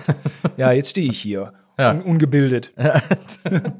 Ne, und, und, und das ist dann immer so, wenn man nicht immer so sein Budget ausgrenzt, Ja. ist die Schlussfolgerung, dass man immer dann gen genug hat, Ja, ja. genug Freiheiten. Und das ist eigentlich bis heute so, dass ich nicht niemals alles ausgebe, äh, was ich ausgeben könnte. Ja.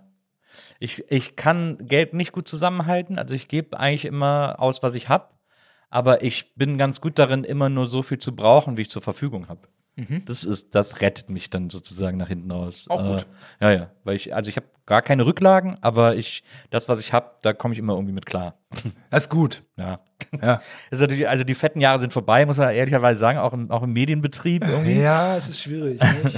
Ja. Ich will, ich, ich- will den Teufel nicht an die Wand malen, aber Nee. es ist natürlich, es bist ja auch noch, ich finde, Jahre. ich finde, du bist auch noch ganz gut dabei. Also ich hangel mich so durch. Du hast eine gute Präsenz, äh, du tauchst immer wieder an so wichtigen äh, Ecken und Enden auf. Du hast ja dann trotzdem immer mal wieder auch eine eigene Sendung gehabt über die Jahre und so und immer mal wieder Kommt irgendwelche, mal wieder was. irgendwelche Produktionen. Naja, genau. Das ist kriegt ja, natürlich wirklich, das ist, äh, kriegen natürlich auch wirklich wenige mit. Es freut mich, dass du das sagst, weil ich denke eigentlich auch manchmal so, ja, so ab und zu ist ja mal hier und da was. Ähm, freue mich natürlich auch, wenn wir, wenn wir beide äh, irgendwo auftauchen Ja. in so einem O-Ton-Ding, weil Ja. dann kann ich immer, warte, das ist das Warten nicht so lang. Meine O-Töne immer so, naja, okay, okay. und dann kommen die O-Töne von Nils und ich denke mir nur so, fucking hell, Alter, woher weiß der das alles? ja, that's right, man. Harry Styles, wieso habe ich den nicht auf dem Schirm? Ich google ihn sofort. Oder letztens in einer Insta-Story, Rezo, ich, oder Rezo. Rezo, ja. Ich so, ja, ey, warum gucke ich den eigentlich nicht? Direkt abends Rezo, geguckt, Rezo geguckt. Und was er alle erzählt, ich meine, also die kann man nun wirklich nicht, da wird man nun wirklich nicht Herr der Lage, Frau der Lage Ja. bei Rezo, weil da so viel Content ist. Ja, Aber stimmt. es gibt schon viele Sachen, äh, naja, gut. Finde ich auch. Und dann sagen immer die Leute so, ey, bist gar nicht mehr im Fernsehen. Und ich denke mir immer so, Leute, ist ja nicht meine Schuld, dass ihr kein Fernsehen mehr guckt. Naja. Oder dass sich euer Sehverhalten verändert hat. Ja, Ja, da absolut. bin ich jetzt nicht schuld. Ich war durchaus mal hier und da. Ja. Äh, aber das habt ihr nicht gesehen. Und Aber du gehst ja auch dahin, wo die Leute sind. Also du machst ja mittlerweile auch viel so diese Sachen, äh, auch so diese, diese Sketche, die du bei äh, Comedy Street sehr in Deutschland auch etabliert hast, äh, muss man ja, Ja, ehrlicherweise sagen. ja. Mhm. Ähm, sowas machst du ja auch jetzt immer noch so auf deinem Insta-Account ab und zu. Also auch manchmal so, so Classics, aber manchmal du produzierst auch neue, ne? Also noch Produziere neue. Teil neue, ja, ja. Genau. Ich, ich habe da irgendwann im Sommer mit angefangen, dass ich dann so den Comedy Street Style, so ein bisschen back to the roots. Und mm, das macht Spaß, weil die Leute voll drauf abfahren. Und da hatte ich mit manchen Clips dann doch wieder so eine Präsenz, also so, wenn dann irgendwie über eine Million Leute gucken oder so, dann merkt man schon, das kriegen die dann mit. Nicht? Anders als wenn man irgendwie im Fernsehen war, wo man denkt, äh, es hat keiner gesehen. Du machst ein Posting, es interessiert keinen. Ja. Die Leute schreiben in deine Kommentare, wann bist du wieder im Fernsehen? Dann bist du im Fernsehen, postest das und Ja. die Leute reagieren nicht. Und ich so, hä, check ich nicht. Na gut. Aber so, das, ja, das macht Spaß dann, ist dann irgendwie ein guter Vibe. Genau, da produ produziere ich selber, versuche, ja. Also eigentlich, ähm, klar, man, ein Stück weit wird man immer auf den, ich werde ja immer auf den Riesenpimmelmann reduziert Klar. Es ist auch nicht so, dass, dass ich mich schäme für den Gag, ja, weil, Ja. weil ich jetzt auch wirklich ähm, damit erstmal eine Weile lebe und darüber hat wirklich jeder gelacht. Ja. Also nicht nur irgendwelche Dovis, sondern auch schlaue Menschen, alles quer durch, querfeld ein, da habe ich irgendwie den Nerv getroffen. Mhm. Wunderbar. Ich finde auch aus heutiger Sicht, dass der Witz eigentlich okay ist, weil der Typ hat auch keine, der hat keine feste sexuelle Orientierung, der Ja. hat keine sexuelle Aggression, der rennt halt einfach mit diesem riesen Ding rum und that's it. Ja. Äh, deswegen konnte ich die Figur aber auch nicht so gut ausschlachten, weil es ist nicht viel mehr als das. Äh, es ist dann immer eine Wiederholung gew- und wieder eine Wiederholung. Und naja, so ein bisschen dünn. Also man muss jetzt wirklich Comedy Street nicht wiederholen. Ja, es sind Ja. genug Sachen drin. Äh, da haben sich die Zeiten verändert und das ist gut so, nicht? Aber es war doch schon mehr drin als dieser Riesenpimmelmann. Und manche Sachen waren auch durchaus, ihrer Zeit voraus. Ja. Was keine Leistung ist, weil, weil wir wahnsinnig viele Clips gemacht haben, aber trotzdem. Und äh, ich gucke mir dann manchmal so Folgen an und dann, wenn mir ein Sketch halt immer noch gefällt, dann äh, macht das Spaß, den zu posten. Und das, das ist eine ganze Menge, so, was, äh, was irgendwie auch noch so klar geht, was nicht dann neu ist, ne? man sieht das dann schon manchmal, aber was, ja, ich, ja, genau, durch die Auswahl möchte ich dann zeigen, das ist eigentlich ein zeitloses Format. Ja, ja, absolut. Also dann, vielleicht ist es auch eine Art von Genre schon eher als Ja, nur eine Sendung. Und da sind, äh, sind doch Möglichkeiten. Und ich finde immer, ich habe ja auch, also wir haben ja auch mit Elton vs. Simon ganz viel im Studio gemacht. Und das Mhm. war auch cool, das hat auch Spaß gemacht. Und, und trotzdem fand ich immer im Studio so ein bisschen die Möglichkeiten, habe ich immer auch sehr als begrenzt empfunden. Ja. Und dieses Ausgeleuchtete war, ist auch immer ein Stück weit Fernsehsterilität. Ja, dass ich immer finde, so draußen im, im wirklichen Leben, das hat schon was. Und äh, ehrlicherweise würde ich da auch in die Richtung, könnte ich mir auch noch schon noch mehr vorstellen. Könnte ich mir mal gucken. Macht Spaß. Also ist nicht ausgelutscht, finde ich. Du hast ja auch mit deinem äh, Bruder dann eine Zeit lang eine Sendung gemacht, die hieß Antisocial Network. Und das, ich fand das so witzig, weil da in den Artikeln über immer stand, ähm, dass du 480.000 Facebook-Follower hast. Ja, richtig. Das waren noch Zeiten, was? War noch Als Zeiten. Facebook noch relevant war, Ja, ja. sozusagen.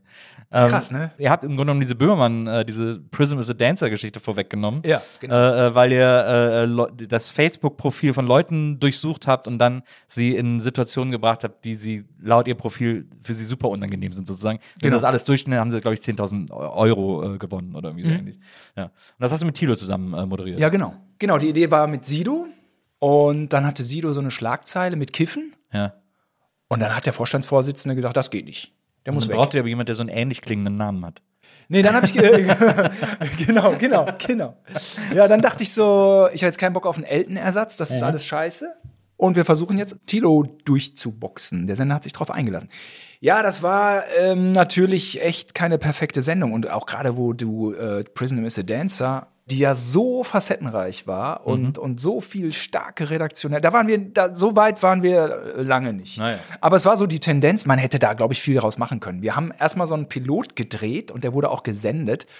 Puh, ja, also bei mir sehe ich da aber auch, auch nach, im Nachhinein auch einige Schwächen. Also das hätte man aber vielleicht, wenn man einen Schritt weiter gegangen wäre, wenn Ja. man den Pilot hätte verschwinden lassen. So, dann hätte das schon, finde ich, ein Format werden können, was Back-to-Back mit damals Schulz in the Box oder so Ja. hätte wegen mir schon auch. Also habe ich eigentlich äh, ehrlicherweise damals als Fehlentscheidung angesehen. Dass der Pilot nicht perfekt war, das ist so. Da habt ihr auch schwer Prügel für kassiert. Und ich habe so einen Spiegel Online-Artikel gelesen, der hat so kein gutes Haar an euch gelassen, weil der gesagt hat, Echt? das ist eine Mobbershow im Grunde genommen. Ach, guck an. Ja, ja. Den habe ich nicht gelesen. Ein anderer Spiegelartikel war recht neutral im gedruckten. Ah, ja.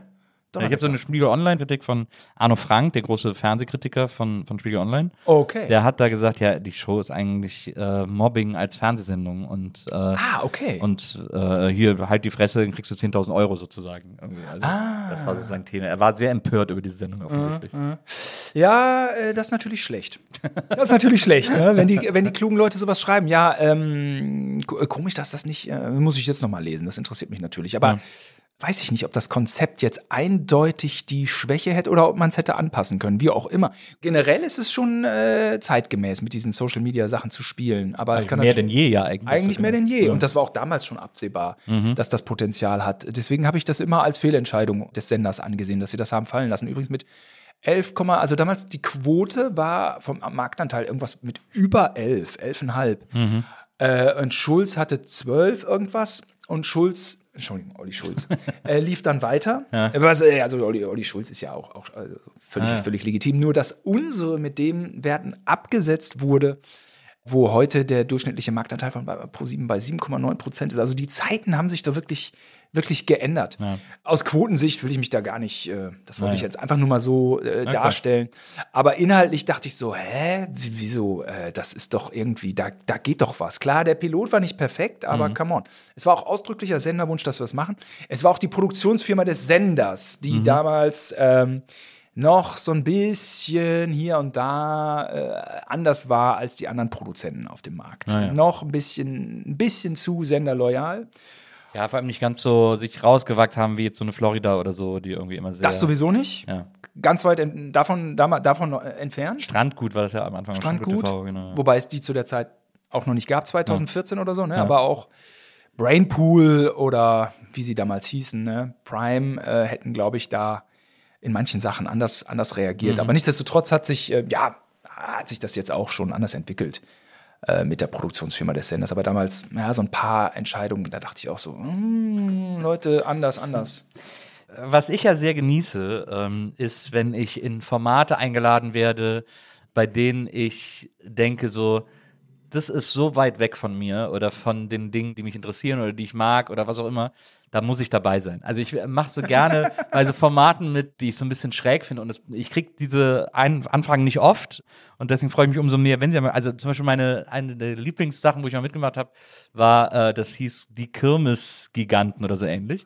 Äh, das war auf der Düsseldorfer Rheinkirmes, hat dann RTL so eine Show gemacht, wo so vier Teams aus Promis, in großen Anführungsstrichen, weil ich eben auch dabei war, gegeneinander angetreten sind. Immer Dreierteams gegeneinander angetreten sind in verschiedenen Disziplinen auf der Kirmes. Also zum Beispiel im Autoscooter, und man hatte hinten an dieser, an der Fahne im Autoscooter so einen Ballon und, und Nadeln und man musste gegen den anderen die Ballons kaputt fahren sozusagen. Und wer als letzter, so Last Man Standing, der am Schluss übrig war, der, der hat die Runde gewonnen. Oder wir mussten auf einer Achterbahn, haben wir so Humpen bekommen und mussten äh, mit so viel Flüssigkeit wie möglich am Ende wieder ankommen sozusagen. So. Und haben sich jetzt so lauter so Spiele auf der Kirmes überlegt. Und dann gab es noch in einem Zelt so ein Studio, wo wir dann noch so Studiospiele gemacht haben. Hau den Lukas und so solche Sachen und so. Und das fand ich Weltklasse. Das hat mir so einen Spaß gemacht, weil es aber auch so weit weg von mir war und meinem Universum. Also auch so, was auch diese Kandidaten betrifft. Da waren dann so, da waren dann irgendwelche Bachelor, äh, Paul Janke war da, äh, dann irgendwie, ich war in einem Team mit Joey Heindle äh, und so. Also diese ganze Promi-Riege irgendwie, bei der ich ja fast kaum auftauche. Ich so mittendrin, ich war auch in einem Team mit Joey Heindle, ich habe den dann Backstage kennengelernt. Nachdem wir uns eine halbe Stunde getroffen haben, hat er mich zu sich nach Hause eingeladen. Ja, kannst du auch bei mir pennen und so. Das war sehr zutraulich, muss man wirklich sagen. Und äh, dann war da auch so hier dieser, dieser Detlef äh, von Detlef muss reisen, von Vox, äh, Ja, von Detlef Stevens, so. ja, Detlef ja. Stevens, genau, der war dann auch da. Und ich hatte äh, Panayotta, wie sie alle heißen, ich hatte wirklich die Zeit meines Lebens. Und, ich, und Ja. das finde ich immer super, so, bei solchen Sachen mitzumachen. Es ist weird. Und auch wie die sich dann so untereinander unterhalten und was die jetzt wieder alle für Projekte machen und so. Und da dann Wo so die daneben zu leben stehen. und so die Lebensentwürfe. Ja, und- total. Es, Ja, ist, ja. Es, ist, es ist absolut wild, finde ich. Und äh, das genieße ich sehr. Und bei dir habe ich das Gefühl, dass du auch manchmal bei solchen Sachen mitmachst, weil du denkst irgendwie so, okay, wow, was, was ist denn jetzt los? Da bin ich dabei. Äh, genau so ist es, ja. Ja. Äh, Man ist dann ein Tourist auf eine Art und das ist Total. total spannend. Ja. Und es fing an bei Die Alm. Weiß nicht, ob man sich noch erinnert. Naja, wobei, das Du war hast dann, bei der Alm mitgemacht? Ich habe bei der Alm moderiert. Ah ja. Ja, also das, das ist natürlich jetzt ein bisschen, ah, die Geschichte entspricht nicht so ganz deinem Vorlauf. Da geht Primetime-Moderation, äh, dem Sender geht's um was. Und El Elton, glaube ich, musste auf Hochzeitsreise oder so, da bin ja. ich da hingekommen. Ja. Und es war aber interessant zu sehen, wenn man dann so in der, in der Regie mal so steht, weil man gerade nichts zu tun hat. Und dann kommt dann ein René Weller angelaufen. schöne René? Der, der Hunger hat und Ja. der die Regie nach Essen absucht. Das waren so Momente, wo ich dachte, ach, ach guck mal an, äh, wo bin ich denn hier gelandet? Ja. Ähm, auch Gunther, der Promi, hey, ich brauche mehr Geld. Ja, Gunter Gabriel. Gunther Gabriel, äh, umstritten aus heutiger Sicht, stimmt, umstritten. hey Boss, ich brauche mehr Geld. Hey Boss, ich brauche mal. Gott mehr habe ihn Geld. selig. Gott habe ihn selig. Dann war die Bild immer da und dann ging es darum, dann mussten die, hatten die so eine Aufgabe und dann machte, dann war, also Kadalot war da, glaube ich, und aber auch eine zweite noch. Jamila Ruwe. Ja. ja. Äh, das ging so um den Schweizer Botschafter in Berlin, der irgendwie eine Affäre hier oder da Ja, ja. hat. Das sind Ja, diese ja. Boulevard. Und dann hatte Jamila Ruwe nach irgendeinem Schlüssel im Wasser gesucht und dabei gab es einen Busenblitzer. Ja. Da war die Bild zufrieden. Wir haben unsere Geschichte, das war ein Busenblitzer. Und wenn du so daneben stehst und dann denkst du, ach so, ach, ja, okay. Aber das war äh, doch dann auch die Staffel, da war doch auch der Prinz Anhalt, der dann der, der Kader, glaube ich, ins Badewasser gepinkelt hat. Das war die Burg. Die Ah, war die verunglückte Burg. ja. ah, okay. Und ich bin damals aber auch konfrontiert, ich bin da so ein bisschen, ich habe da die Moderation so ein bisschen trocken neben Sonja Kraus gemacht Ja. und die Quoten waren gut und es trotzdem prasselte auf mich eine Kritik und ein Infragestellen, dem ich überhaupt nicht gewappnet war. Ja. Nicht? Und dies und das und du musst und da und, und, und, und niemand war zufrieden. Ja. Und dann auch auf dem Ohr eine cholerische Regie. Da war ich, das äh, entsprechende psychische Gestell äh, hatte ich dann doch nicht. Ja, ja, auch wenn ja. ich äh, schon zuvor äh, 10.000 Hühner umgepackt hatte. Aber das, diese Breitseite habe ich nicht nachvollziehen können. Aber das muss ja auch, das ist ja schon relativ lange her. Ne? Das muss ja sehr. 2003 war das. Ja. Und äh, da wurde an mir rumgemakelt und Sex hier und Sex da. Das habe ich alles nicht verstanden. Nee, Sex eigentlich keiner. Nee. Also, also bei mir eh nicht, aber auch sonst keiner, glaube ich. Nur so diese, was ich gerade schon erzählte. Aber Ja. so, ja, aber so eine andere, nee, lass ich mal weg. Na, Tilo hatte das noch irgendwo auf VHS, so einen Ausschnitt auf, aus der Alm und ich bin sehr selbstkritisch. Äh, Ich gucke mir die Moderation an, sie war voll okay. ja, Sie war trocken, sie war reduziert, ja. manchmal so ein, so ein Gag, aber voll okay. Aber wahrscheinlich nicht das, was die Leute von dir erwarten haben. Die haben wahrscheinlich gedacht, jetzt holen wir uns den Verrückten. Der muss so moderieren ein bisschen, wie bei der, der hat da den ja. Plastikpimmel in der Hose und macht da irgendwie. Ich weiß es nicht. Ja, sowas wahrscheinlich. Du musst das so machen wie bei Comedy Street. Ich bin aber doch bei Comedy Street Ja, immer ja. in Character gewesen, ja. Wie, was und was hat denn so ein Rumpöbeln auf der Straße als Punk oder wie auch immer, in Ja, welchem sowas haben Kostüm? die da wahrscheinlich erwartet. Also so, so, so Lämmermann-mäßig irgendwie. Überträgt man das auf die moderative Ebene? Ja, ja. I don't know. Ja. Äh, aber ja, du, du, du, genau, das ist des Pudels Kern, Nils, ja. Worauf ich auch neidisch bin, äh, auf eine gewisse Art, was du auch viel gemacht hast und viel machst, sind so Quiz-Shows.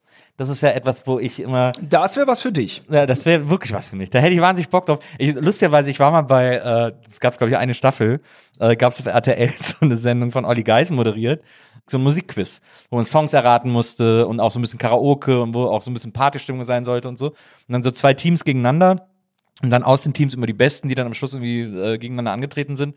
Und ich kam da an und dann hat, weil ich war vorher auch irgendwie schon mal in der Chartshow und so, und dann äh, stehen wir alle so zusammen. Dann war dann so äh, Andrea Kiewel, ähm, Thomas Anders, äh, Ross Anthony, so diese ganze Gang an Leuten und ich und ich irgendwie auch dabei. Und dann äh, stehen wir so zusammen, Olli Geisen so zu ein, ja hier bei dem Buckelberg, da müsst ihr aufpassen, der weiß alles. Und ich so, hm, cool, gar kein Druck. Und, so. und dann äh, habe ich das aber so easy gewonnen, diese Sendung, weil ich wirklich alles kannte und immer bei jedem Lied so nach einer Sekunde, weil es halt immer so 80er-Songs, also wenn du das, wenn du so ein Quiz mit mir mit heutigen Songs machst, dann hätte ich keine Chance, ne? Ich würde andauern, aber so, wenn du dieses, dieses ganze 80er-Krams machst, okay, das, da bin ich, da bin ich am Start. Und, äh, und dann habe ich das eiskalt gegen Thomas Anders in der Schlussrunde gewonnen und so. Und das war, äh, äh, das hat riesig Bock gemacht und so. Das, sowas liebe ich halt total. Du- Also du- deswegen, ich liebe auch so Quizshows. Du warst ja zum Beispiel Das bei Buchstabenbattle meinst du in der wahrscheinlich. Buchstaben, na, aber du hast es ja schon immer, du hast schon immer viel gemacht. Zum Beispiel warst du auch bei, ich lese mal korrekt vor, wie es, Ja, äh, ja. geschrieben wird. Es kann nur eh Einzelnen geben. Es, äh, es kann nur ein. Was ist das denn noch gewesen? Ja, das war, das war so eine Show. Äh, war das nicht sogar auch Olli Geißen? Ich glaube, das war. Also, Äh, ja, mit. ich glaube, das war RTL, so eine Rateshow mit so sagt die Wahrheit mäßig. Ah. Äh, Habe ich so eine Kritik gelesen. Also, wo immer so Leute kamen, die irgendwas Besonderes machen und ihr musstet in Rateteams immer äh, sagen, ähm, äh, was die, was die sind oder was die machen oder ich so. war in einer Olli Geißen Show nur mit. Da war Colin auch. Da war ich mit Colin in einem Team. ja. Aber erinnern kann ich mich äh, nicht mehr wirklich. Aber Es gab, früher gab es so eine geile Show, Quizfire. Kannst du dich an Quizfire noch erinnern? Das war so eine Sat 1, so eine Daily Time Quiz Show, wo man, wo die Leute, auch nur Promis und dann saß man da und wenn man verloren hat, wurde der Stuhl so runtergefahren. Da saß ich mal Backstage mit äh, Bert von Cindy und Bert. ja. Äh, und da hat er mir erzählt, äh, wie scheiße diese ganze Schlagersache, also auch da, Gott hab ihn selig, und hat er mir damals erzählt, wie scheiße er diese ganze Schlagersache findet und sie hätten mit Cindy und Bert ja eigentlich was anderes gewollt, weil die erste Single von Cindy und Bert war ja ein Cover von Black Sabbath. Die haben ja ein deutsches Cover von Black Sabbath gemacht und der hat gesagt, das war eigentlich die Richtung, in die sie gehen wollten. und dann wurde ihnen äh, direkt danach immer wieder sonntags geschrieben und dann mussten sie das machen. Das ist das Ding, so diese Leute zu treffen, das Ja. macht so einen Riesenspaß. Ja. Oder wenn man in diesen Talkshows ist, so Mhm. Karl Moy, ich habe noch neben Karl Moy gesessen. Ich habe äh, gesessen, äh, mit der habe ich mich auch bestens unterhalten, mit der Dschungelgewinnerin äh, aus den Edgar Wallace-Filmen, äh, Ingrid Bergmann. Ja. Toll, diese, diese Leute zu erleben. Die, die Dschungelgewinner aus du meinst die Bankräuberin. Die Bankräuberin äh, mit dieser Mordgeschichte, aber das wollte ich jetzt nicht so vorweg raushauen. So. Klar, das macht sie, äh, das macht sie spannend, aber diese Prominenten, die man so, äh, so trifft und das dann zu sehen, ähm, also auch ZDF-Fernsehgarten, da war ich im Sommer. Ja. Äh, Kiwi, so eine herzliche, Absolut. nette Kollegin. Also, Absolut. es wird nichts in Frage gestellt. Es läuft so, das Publikum ist da, die freuen sich. Ja. Oh, wie geil das ist.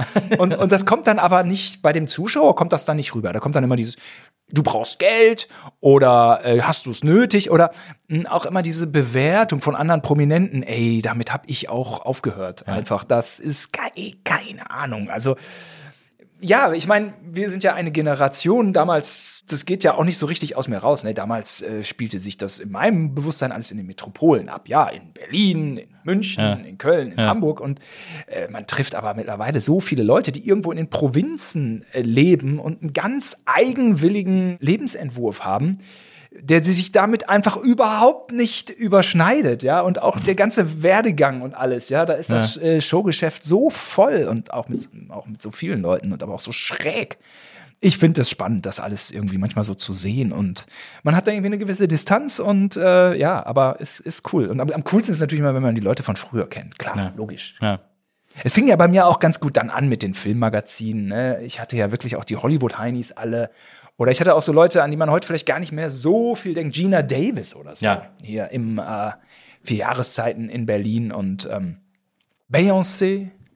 Mike Myers natürlich. Auch geiler Typ irgendwie. Ja.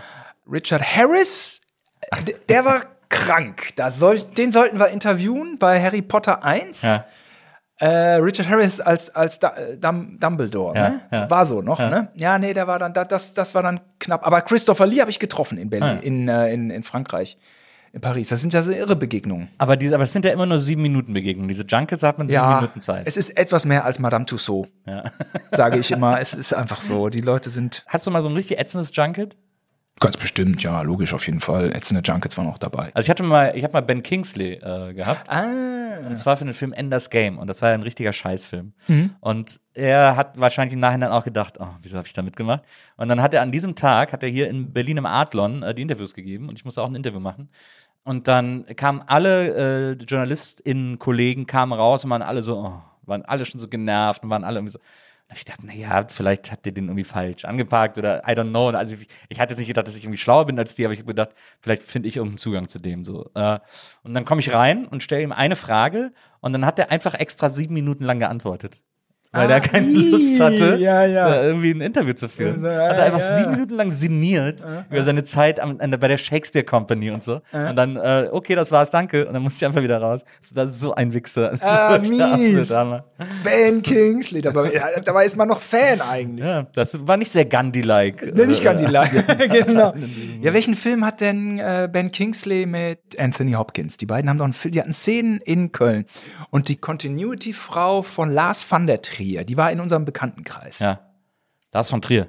Lars von Trier, die Continuity-Frau, die haben ja ein gewisses Verhältnis hat man dann schon. ein berufliches. Continuity ist ja, ist ja irgendwie Sehr eng an der Regie. eng an der Regie und die sagte auch, ey, Ben Kingsley, ich kotze im Strahl. Und dann Anthony Hopkins, Ben Kingsley, ich, bin- ah, ich bin Sir Ben Kingsley. So, und wo ist mein Fahrer? Und ich sitze allein im Auto. Und Anthony Hopkins ist um die Ecke gekommen und hat gesagt, hey, I'm Tony. und vielleicht, ja. Ach, das sind Ja, so der ist auch cool. Der ist auch auf Instagram irgendwie immer so ganz cool, macht irgendwie immer ganz witzige Sachen. Ja. Ich glaube, Anthony Hopkins ist irgendwie sehr entspannt. Ja, ja, bei Hannibal waren auch alle, hatten auch alle Angst irgendwie. Ja, ja, bei. Hannibal. Und dann, dann, dann sagte die Frau vom Verleih, das ist der Simon, der hat gestern den Fernsehpreis gewonnen. Ich habe mal den Fernsehpreis bekommen für Nachwuchs Ja. 2002.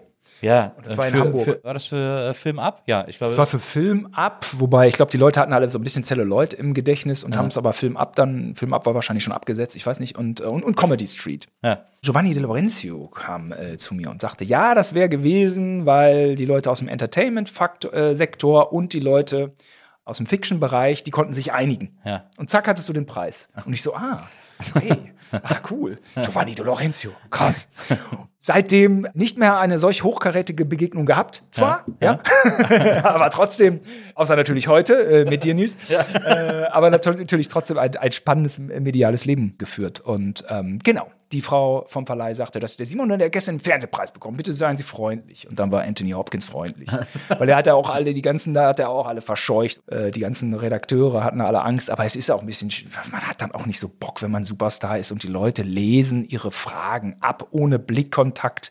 Das sind so manche Sachen, die dann die Hollywood-Stars auch manchmal nerven. Ja, aber ich finde, also ich habe das Gefühl, je größer der Star, desto entspannter sind die. Ich habe so das Schon, so Gefühl, ist bei es diesen ja. ganz großen Stars, die sind dann auch wieder so, dass sie denken, komm. Und dann sind die irgendwie mal, also ich habe mal Jeff Goldblum äh, gemacht. Mhm. Das war, glaube ich, zum zweiten Independence Day, wenn mich nicht alles täuscht. Mhm. Der hat so mit mir geflirtet, so ein bisschen, äh, als das Interview losging und so. Der war so ein bisschen auf Angrabbeln und so. Ach, guck. Und, äh, Lässt man sich doch mal, also mit Jeff Goldblum. absolut, ja, das Irre witziger Typ eigentlich, Ja, auf eine Art. Ne? Typ. Super Typ. Super Typ. Wieso ist der denn so entspannt eigentlich? Weil ich weiß warum. Ben Kingsley denkt sich, ich muss noch mal ein zweites Ga- Gandhi drehen. Es gibt aber keinen zweiten Gandhi Gandhi. zwei, Ja. Und Jeff Goldblum denkt sich, ich habe keinen Bock noch mal Independence Day zu drehen. Und macht's dann trotzdem. Und macht's trotzdem. Ja. Das ist der Unterschied. Jeff Goldblum ist ja auch, das hat mir mal Maria erzählt, weil sie, äh, sie hat eine Freundin, die hat jahrelang in L.A. gelebt ähm, und war irgendwie Producerin beim amerikanischen Bachelor und so. Und äh, die hat erzählt, und das weiß man in L.A. auch, es gibt so ein, zwei Kneipen, wo Jeff Goldblum immer abhängt. Da geht er dann auch tagsüber hin und trinkt sich ein und quatscht mit den Leuten und so. Also der ist so völlig entspannt. Der hat so gar keine Berührungsängste oder so. Das Problem von Ben Kingsley ist, dass er so ein bisschen denkt, dass alles so leicht unter seiner Würde ist. Also diese Filme, die er macht. Aber dann andererseits ist natürlich, sagt man so, ja, okay, aber du musst sie ja auch nicht machen. Du machst sie ja trotzdem, weil du irgendwie die Kohle einstreichen willst. Dann sei halt kein Arsch danach, irgendwie, wenn die ja. Leute dann auch drüber reden wollen. So. Und ich würde Ben Kingsley de facto nicht erkennen. Ja. Meinst Ich, du? ich würde Ben Kingsley würde ich nicht erkennen. Muss mich konzentrieren. Also Jeff Goldblum würde ich auf jeden Fall erkennen. Und wenn er mir ein Panko entgegenkommen würde, würde ich Ja. sagen, halt, stopp, ganz kurz mal stehen bleiben. Es ist Jeff Goldblum. Ja. Ben Kingsley, der ist ja schon so ein bisschen. der könnte tatsächlich, das stimmt schon, der könnte hier so ein bisschen untergehen. Der könnte so ein. ich meine, also positiv, ne? Der, der taucht ja auch ab in seinen Rollen auf eine Ja. Art. ja. Aber es ist Es vielleicht gibt- auch einfach, weil er so doof im Interview zu mir So, war. so Das- wirklich gibt es eigentlich keine, keine Rechtfertigung dafür, ein Arschloch zu sein. Also man muss auch nicht immer nett sein oder so, das ist ja, Naja, also, aber nee, nee. sachlich, ja, oder aber ein Arschloch zu sein. Ja, jetzt, jetzt hat er vor kurzem hier äh, auf Instagram die Runde gemacht, dieses Video von Kate Blanchett, die äh, war so eine Logo-Kinderreporterin bei ihr, die Englisch konnte äh, und war so ein bisschen aufgeregt. Und Kate Blanchett hat gesagt, okay, ist dein erstes Interview? Und sie so, ja, ja. Und ich so, okay, pass auf. Jetzt vergessen wir mal das hier alles und so. Wir gehen jetzt einfach mal beide davon aus, dass das hier jetzt dein bestes Interview aller Zeiten wird. Wir sorgen jetzt beide dafür, dass das hier super ist und dass das das allerbeste Interview ist. Kate das du Winslet, ne? Winslet Äh. Kate Winslet, Ja, genau. Ja, genau. genau. Äh, und Ja, hat sau süß. Sehr, sehr niedlich. Sau süß, Ja, ja, ja. Fand ich auch gut. Vielleicht sind ja Kate Blanchett und Kate Winslet, aber äh, war Kate Blanchett Winslet. ist ja, um Gottes Willen, wenn die auftaucht. Die ist aber, glaube ich, auch sehr entspannt. Ich glaube, die ist auch cool. so privat schon auch irgendwie happy auch. Gibt's auch nicht, gibt's auch nicht immer alle, ne? Ich habe mal gehört, dass Charlize Theron, die war früher Model und hat dann auch so in Hamburg ist die dann auch in so Kneipen gegangen, hat die Typen alle unter den Tisch gesoffen. Ach, die echt, ja? das einen saufen wollte. Ach krass, ja. Charlize Theron. Ja, ich war vor drei, zwei Monaten für einen Job in Johannesburg. Ja. Da ist Charlize Theron aufgewachsen. Naja. Kann man sich aber nicht vorstellen. Rafft man nicht. Rafft man, habe ich nicht kapiert. Dachte, hier ist die aufgewachsen? Wie geht das? Check ich nicht. Howard Carpendale auch. Habe ich nicht. Die sind ja, glaube ich, in die gleiche Klasse gegangen. Ja, aber ich glaube auch. Ich glaube,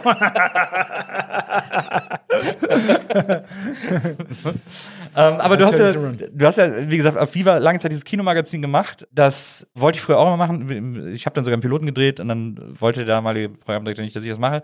Aber das ist ja natürlich für so Filmfans total geil. Und du bist ja auch, dein Bruder und du, ihr seid ja absolute äh, Film-Nerds, vor allem was so diese ganzen 80er-Filme drin. So, dein Bruder ist ja ein unfassbarer Chronist äh, er? der 80er Ja. äh, Filmjahre, weil er wirklich Programmzeitschriften von damals ausgeschnitten Komplett. und immer noch irgendwie archiviert hat und so. Das ist ja crazy, was er manchmal postet. So alte Kinoprogramme, die er aufbewahrt hat, wo er dann selber auch so Häkchen gemacht hat, habe ich gesehen, habe ich gesehen und so. Das ist ja, das ist ja absolut Wahnsinn. Aber du bist ja auch ein bisschen in diesem Wahnsinn. Ihr habt ja auch zusammen so, so Low-Budget-Filme gemacht und so. Ja, ja. Und du bist ja auch so ein bisschen geprägt von dieser, von diesem Film. ja, ich habe da einiges mitgekriegt, dass ich mich so in, in Nerdkreisen wacker schlagen kann. Aber äh, so Nerd-Cineast, äh, also ich kenne Ja, das das alles, aber bei mir bin ich mal so, ich bin da so 10% von. Ja. Aber man wundert sich dann doch, wenn ich den Regisseur kenne von Freitag der 13. Teil 3. Ja. Wer war das? Steve Miner. Was hat er noch gemacht? Ja, genau. ich glaube, es war Soulman. Ach, wirklich? Ich, ich, Alter, C. Thomas Howell, äh, Soulman. Ich glaube, ein Film, den man heute so besser nicht mehr machen Das würde. war unser Thema, das war nämlich das Thema bei uns im Podcast, dass man Soulman heutzutage besser nicht mehr macht.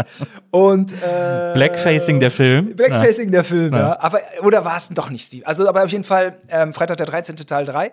Tilo sagte dann, und, und wer hat den gemacht? Und dann wusste ich's.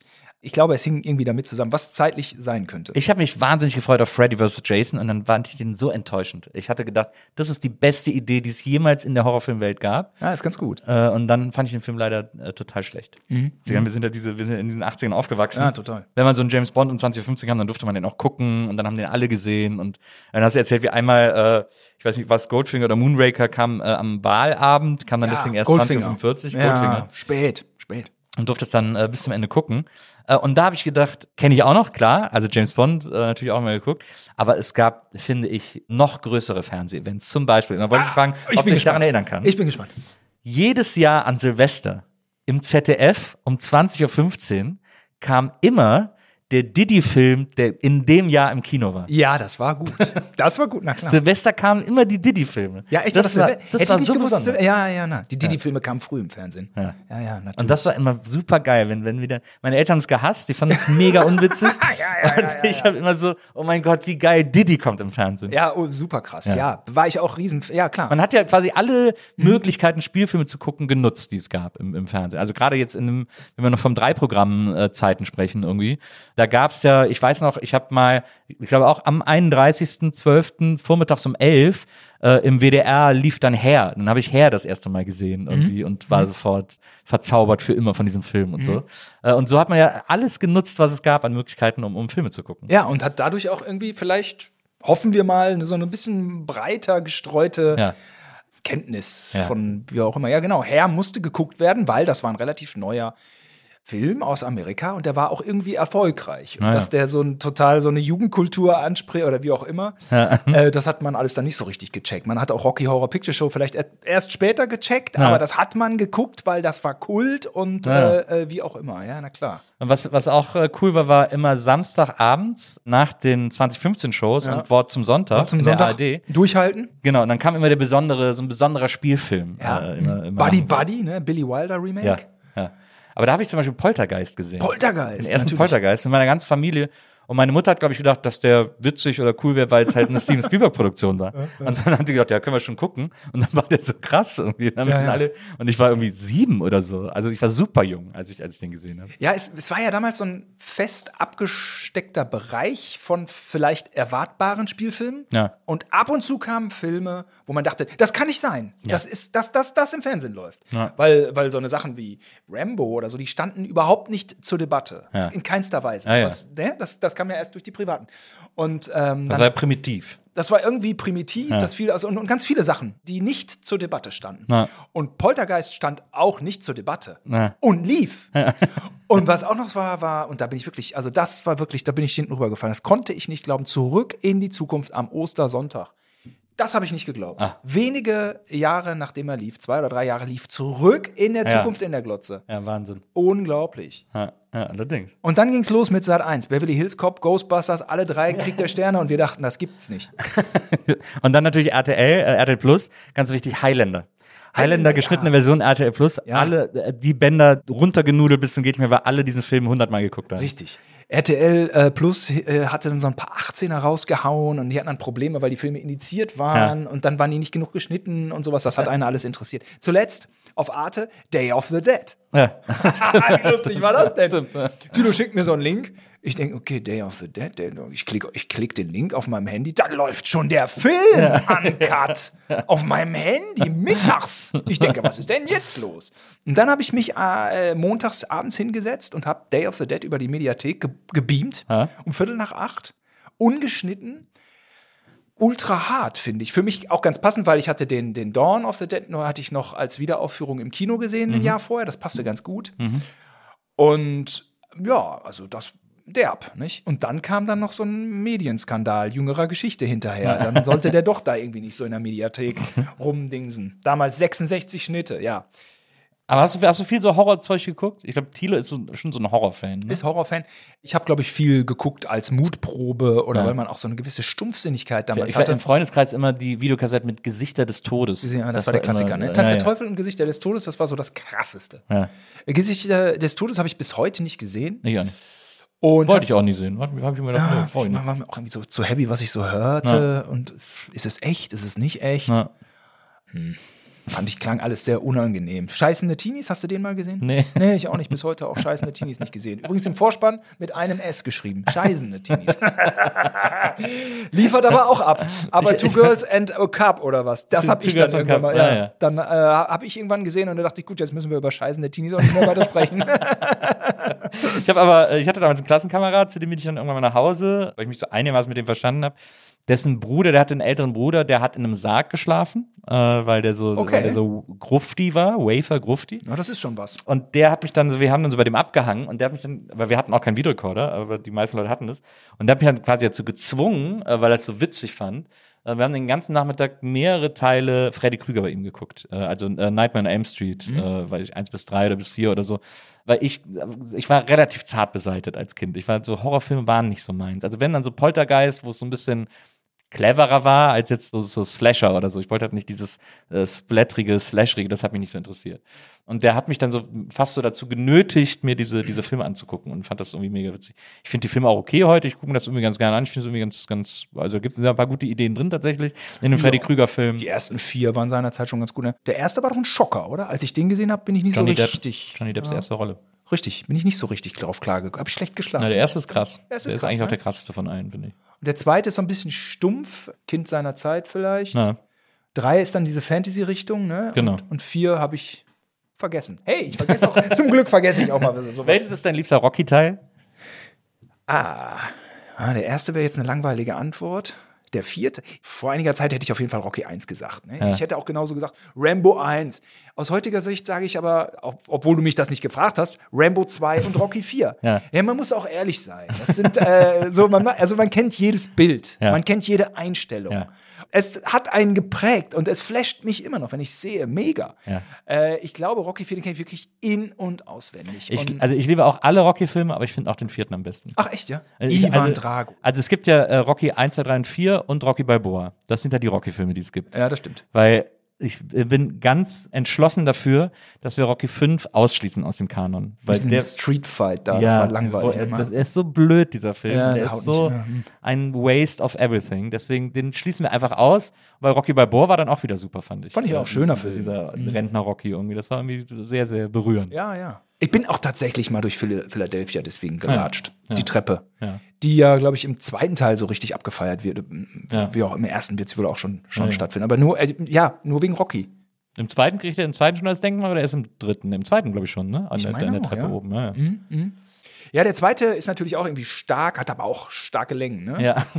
Nee, aber ich finde auch den vierten am besten. Also die, allein die Trainingssequenz in Russland, Ja. äh, die liebe ich so Ja, sehr. ja. Wenn er dem Auto dann wegläuft und so, das Ja. ist einfach der Hammer. Bis heute, ja, wenn ich mal irgendwie so ein bisschen spartanisch trainiere oder also Sport betreibe, nicht trainiere, ich bin weit davon aber und dann hebt man irgendwas, was so in der Gegend, dann denke ich immer an Rockys Ja. Training in Russland. Das Ich ist- hatte auch, ich, ne- ich bin jetzt lange nicht mehr laufen gegangen, ich bin eine Zeit lang sehr viel laufen gegangen und da hatte ich so eine Playlist mit längeren Songs zum Laufen, weil, weil ich dann immer lieber lange Songs gehört habe. Ähm, und da ist auch der Song aus der Trainingssequenz äh, mit drauf. Ah, ja. Okay, den Rocky Weil der, so, da, ne? weil der so geil mit diesem, der hat ja auch immer diesen Gong äh, als Rhythmuselement am Anfang. Dieses Dong, Dong, Dong. Und dann geht ja diese, di, di, di, dann gehen diese Fanfaren los ja. und so. Ach, schön, ja. Äh, das ist schon ganz geil. Das Ja. ist schon sehr, so richtig Gänsehaut. Ne? Ja, rundes Ding. Ja. Klar, kalter Krieg. Ja, auch diese, auch dass, er Apo Cold dass sie. Apollo geopfert haben und so war auch guter Entschluss der Filmemacher und so. Ja, stimmt. War schon sehr, sehr gut. Ja, sehr, sehr gut ja ist alles. ein guter Film. Ja, ja. IV ist ein guter Film. Und Rambo 2? Rambo 2, ich finde aber tatsächlich den ersten Rambo besser. Ja, der, aber der, ist, der ist natürlich auch eine irre Dynamik. Ich bleib auch davor hängen. Was ich früher mit meinem besten Freund geguckt, weil er es auf Video hatte, war Delta Force, den ersten Delta Force. Der ist schon auch die ersten anderthalb Stunden sehr, sehr gut. Naja. Hinten raus wird's dann Quatsch. Ja. Muss man mögen. Oder man muss 1976 geboren sein. Das ist ganz geil. absolut. Ja, das glaube ich auch, das war hilfreich. Aber ich finde so die erste äh, Hälfte, so wie dieses auch diese auch durchaus politische Spannungen da als als Actioner äh, verpackt werden, finde ich Ja, eigentlich ganz muss ich stimmig. echt mal wieder gucken, ich habe seitdem nicht mehr geguckt. Ja, dann kommt halt Chuck Norris mit seinem Raketenmotorrad, nicht? dann wird's also ein bisschen schwierig, ne? Schlaf weiter, Bübchen. Wie findest du denn die Hongkonger? Ach, ich schweife ab. Nee, gerne. Also, das ist zum Beispiel etwas, was mich mega nervt bei Streamingdiensten, dass wir alle quasi jetzt keine mehr Filme hat und wir alle darauf angewiesen sind, was die Streamingdienste zur Ja. Verfügung stellen. Ja. Und da gibt es eigentlich durch die Bank weg kein Bewusstsein für äh, Filme der 80er Jahre. Schon amerikanische fast nicht, aber wenn es dann internationaler wird, Hongkong-Filme findest du eigentlich nirgendwo äh, auf Streaming-Portalen irgendwie. Und diese ganzen alten John Woo-Sachen, also die musst du physisch haben, weil sonst hast du keine Chance, die irgendwo zu sehen. Das finde ich super nervig. Auch nicht bei Amazon? Da gibt's mal, aber so die, da habe ich jetzt auch schon geguckt nach äh, Hardboiled zum Beispiel. Ja, Hardboiled. Ähm, nee, gibt's da nicht. Ist hart, ne? Ja. Weil man dachte damals, als es sich in die Richtung entwickelte, irgendwann kann man die Filme überall abrufen, Genau. weil die Datenmengen nicht so. Aber das machen die nicht, weil, weil es dann scheinbar sich schon nicht mehr lohnt bei manchen Filmen, weil die Ah, so ja. wenig abgerufen. Und das finde ich, das finde ich natürlich auch dra dramatisch. Ja, finde ich auch. Sollte einem klar sein, dass das äh, nicht so ist. Wobei es auf Prime auch mittlerweile super viel Stuss gibt. Also so Ja. Alle Mad Mission Teile kannst du auf Prime. Ah, Mad Mission, ja, geil. Ja, die habe ich, die habe ich, gut, die habe ich alle auf DVD. Da habe ich dann auch mal wieder mit angefangen und Ja. so, wow, das ist wirklich, das muss man wirklich gucken wollen. Muss- muss also, man muss man sich ein bisschen ja, durchkämpfen. Ähm, Aber zum, zum Beispiel bei Spotify würde man ja jeden blöden Song dann doch irgendwie absolut, finden. ja, genau, ja, ja. Und das ist aber bei den Filmen dann wahrscheinlich nicht Total, so. ja, eben. Mhm. Das finde ich auch mal gut. Im Zuge dieser, dieser Low-Filme, äh, dieser italienischen Low-Filme, gab es, hier ist, glaube ich, Thomas Milan. Ja, super. Äh, von das Schlitzohr auch- vom Highway 101. Genau, von dem gibt es auch mehrere Filme auf, auf Amazon. Ja. Wo ich so denke, okay, das gucken Leute, aber keiner guckt irgendwie so originale John Woo-Filme oder was? Was ist denn da los? Komisch, ja. Ja. ja. Spannender, spannender Charakter, Thomas Milan auf jeden Fall. Italien der 70er. Spannende Filmgeschichte. Vor ein paar Jahren war ich hier in der Columbia-Halle auf einem Konzert von Oliver Onions. Geil, ja, natürlich. Das ja, war sind, super. ja, sind schon schöne Hits. Das war, äh, die quasi Klar. alle diese Bud Spencer-Lieder gemacht Ja. haben. Es gab für uns tatsächlich kein größeres Event als äh, James Bond. Vielleicht gleich große. Ja. Aber größer als, aber natürlich Bud Spencer gehörte natürlich dazu, Ja. nicht? Louis de Funès, na gut, da gab es mehrere. Ja, dafür, Filme. bei, Louis man mal so äh, bei Louis mag ich quasi nur einen Film. Ein paar, die ich ganz gut finde. Es gibt einen, den ich wirklich hasse. Das ist äh, Louis und die außerirdischen Kohlköpfe. ah, okay. Aber es gibt ja zum Beispiel diesen, der quasi nur in einer Wohnung spielt. Vergesse ich mal, wie der Oscar? heißt. Ja, das kann sein. Den finde ich sehr, sehr gut. Aber habe ich erst spät gecheckt, dass der so gut ist. Aber einen, den ich als Kind schon super fand und heute immer noch äh, am besten finde von ihm, ist Brust oder Keule. Den finde ich äh, Super, ja. sagenhaft gut. Aber zum Beispiel die Phantomas-Filme fand ich immer ein bisschen lame als Die habe ich sehr spät gesehen. Ich habe die eigentlich so ganz, ganz gern weggeguckt. Äh, Aber Pierre Richard ist auch etwas erwachsenerer Humor. Also wollte man als Kind mal gucken wegen den Slapstick-Sachen. Mhm, ja. Die waren aber nicht so viel und es ging, es war auch oft so ein bisschen, ja, so erwachsener Humor. Das finde ich, gucke ich zum Beispiel wahnsinnig gerne. Diese alten Pierre ja, Richard-Sachen. äh, ich meine, ich hätte Louis de Funès tatsächlich nicht in Frage gestellt, Ja. aber äh, den Fehler habe ich auch letztens gemacht, als ich John Woo nicht in Frage gestellt habe und im Nachhinein dachte, scheiße, der Nils hatte ja 100% recht. äh, von daher, äh, ich, es ist bei mir zu lange her, dass ich es gesehen habe. Bei Ja. Pierre Richard muss ich allerdings direkt an die Anekdote denken, als ich Rainer Brandt interviewt hatte. Ja, der große Synchron, die große Synchronstimme und Synchronautor, Regisseur für Bud Spencer, für alles, was wir aus den 80ern kennen. Ja, genau. Zum Beispiel gestern meine Freundin auf dem Beifahrersitz hat, sagte so zum Bleistift. Ja. Meinte, Klassischer ist- Rainer Brandt. Ja, klassischer Rainer Brandt. Was ist das eigentlich für ein Sch- Quatschwitz? Du hast wohl ein Seil durch die Zwiebel. Ja, genau. genau diese Sachen. Und äh, Rainer Brandt habe ich interviewt und der, äh, der große Blonde mit dem schwarzen Schuh, ein Pierre Richard-Film, Mhm. hat äh, die Goldene Palme in Cannes gewo äh, gewonnen.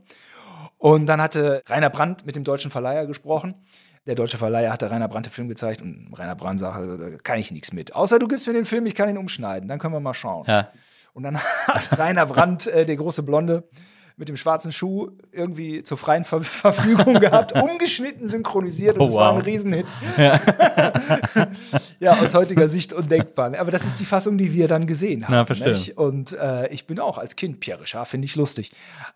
Aber ob ich die ursprüngliche Fassung, also keine Ahnung. Also, Stimmt. Ja, das stimmt. Aber ich finde, was ich, ich gucke die Franzosen so gerne, weil es gibt so eine, ich finde, die haben so eine Art Humor. Also ich bin auch großer Celentano-Fan, äh, muss ich sagen. Die Celentano-Filme liebe ich. Äh, Mhm. Ja, sind nicht so viele, die ich auf dem Ski, aber ja, ein paar Naja. sind schon. Der gezähmte Widerspinstige Ja, mit. Ornella Das, ist- Mujer. das ist ja der, der. Klassiker. Ein Äh, Wahnsinn. aber auch der Brummbär, der ist auch super lustig. Gibt dem Affen Zucker, ist natürlich auch äh, sensationell. Das sind die Kracher. Was ich bei den Franzosen mag, die haben so einen, so einen schnellen Humor. Bei den Franzosen geht alles immer sehr, sehr schnell in den Film, weil die auch sich immer schnell die Sachen an den Kopf werfen, weil es eh auch so eine etwas schnellere Sprache ist als das Deutsche und so. Und das ist, was ich bei denen so wahnsinnig mag. Also bis heute, ich fand auch die Sties zum Beispiel schreiend komisch. Ja, sehr lustig. Ähm, äh, weil's, weil die eben immer dieses Schnelle haben. Die beleidigen sich auch immer sehr und die sind immer sehr schnell. Aber das lieb ich. ich. Es gibt so einen alten Lino Ventura-Film, Der heißt Nimm's leicht mit Dynamit, glaube ich, aus den 60ern. Der ist auch, Leicht mit Dynamit? der ist so lustig. Wo, äh, in so, es ist, glaube ich, in Marseille und ein Freund hat so eine, so eine Hafenspielung und dann geraten sie in so, einen, in so einen Komplott und müssen so einen Typen beschützen, der so, natürlich ein totaler Trottel ist. Und äh, die böse Gang sind die Engländer. Und das, sind so, das ist eine Gruppe von so Teenagern auf Motorrollern, die alle so einen blonden Bob haben und die dann immer in die Stadt kommen und den Laden zusammenschlagen und so. Das ist ein saugeiler Film. So. Das ist dieses Französisch, das mag ich irgendwie total gern. Ja, da beneidet man die äh, Franzosen, ne? Um ihre Ja. Filme, äh, auch um die Actioner mit Jean-Paul Belmondo und Alain Stimmt. Delon, die sind stark. Ass der Asse, ja, Ass der Asse war super. Äh, Jetzt sind wir ein bisschen vom Weg abgekommen. Aber das sind die Kinohelden unserer Zeit. Und da Absolut. war Kino europäisch. Und ja, so bin ich auch so ein bisschen aufgewachsen, dass man vielleicht eine Chance hätte, irgendwann mal einen Kinohit zu landen. Und aus heutiger Sicht sehe ich das e- eher nicht. Ja. Ja, das ist interessant. Also es gibt ja heute immer noch diese internationalen Koproduktionen, aber die fühlen sich nicht mehr so an wie damals, äh, wo es, wo quasi ähm, ein Bud Spencer-Film in Italien spielte, sehr italienisch war, auch in der Anmutung, auch so aussah, aber trotzdem deutsch produziert war. Das, heute fühlt sich das irgendwie nicht mehr so an, also fühlt sich nicht mehr so nah aneinander an. Was es ja heute eigentlich kaum noch oder fast gar nicht mehr gibt, ist so eine internationale Komödie, weil diese es gab ja in den 80ern diese internationale Komödiensprache von Pierre Richard über Didi bis Bud Spencer oder bis Celentano. Das war, das konnte man alles so in eine Reihe stellen, weil es alles auch ein ähnlicher slapstickiger Humor war, der mal ein bisschen derber war, meinetwegen, aber so, das war so eine Familie an, an Film und an Filmerlebnis. Und das gibt europäisch heute nicht mehr, finde ich, irgendwie so. Das fehlt. Nee. Wenn wir jetzt in die Deutschkomödie gehen, gucken wir uns natürlich die äh, Thomas Gottschalk, Mike Krüger Filme an. Ich habe mir dann nochmal die beiden Supernasen-Filme angeguckt. Also Einsteiger fand ich immer super. Das hat ja auch eine gute Prämisse mit dieser Fernbedienung, mit der die sich in Filme gebeamt haben und so. Das hat irgendwie ganz gut funktioniert. Schöne so als, als Parodie, ja. genau. Und dann, dann habe ich mir die beiden Supernasen-Filme angeguckt. Und vor allem beim zweiten geht es um, es geht wirklich um gar nichts mehr. Das ist so krass, weil die gewinnen am Anfang beide einen Trike bei BMW in München und dann sagen sie, komm, wir fahren nach Klagenfurt und dann nehmen sie Anhalterinnen mit. Und das ist die Story. Das ist total krass. Man hat das echt so als Vehikel benutzt. Es gibt so 100 Cameos, Jürgen von der Lippe und so. Einfach so ein Sketchfilm sozusagen. Und da habe ich gedacht, das, das müsste man mal wieder machen. Also wo Kino so als Event benutzt wurde und nicht immer dieses, wir müssen jetzt hier die große Geschichte erzählen, ja, sondern ja. So, so, so eine Art Partyfilm im Grunde genommen. Eine ganz spezielle Anti-Haltung bei den Supernasen. Ja. Ne? So, so eine Rotzhaltung. Also, ich weiß nicht, was man Thomas Gottschalk alles äh, danach sagt, ja, Fe fehlende dies, fehlende das, aber, Ja. aber ich fand so diese Haltung so, oder, also auch so diese Gags so dahin gerotzt, finde ich schon bemerkenswert. Also Ja. das, das fand ich damals natürlich auch irgendwie erfrischend so. Die waren für mich cool auf eine Art. Ja, finde ich auch. Ja. Und da habe ich auch überlegt, was, wenn man sowas heute machen würde.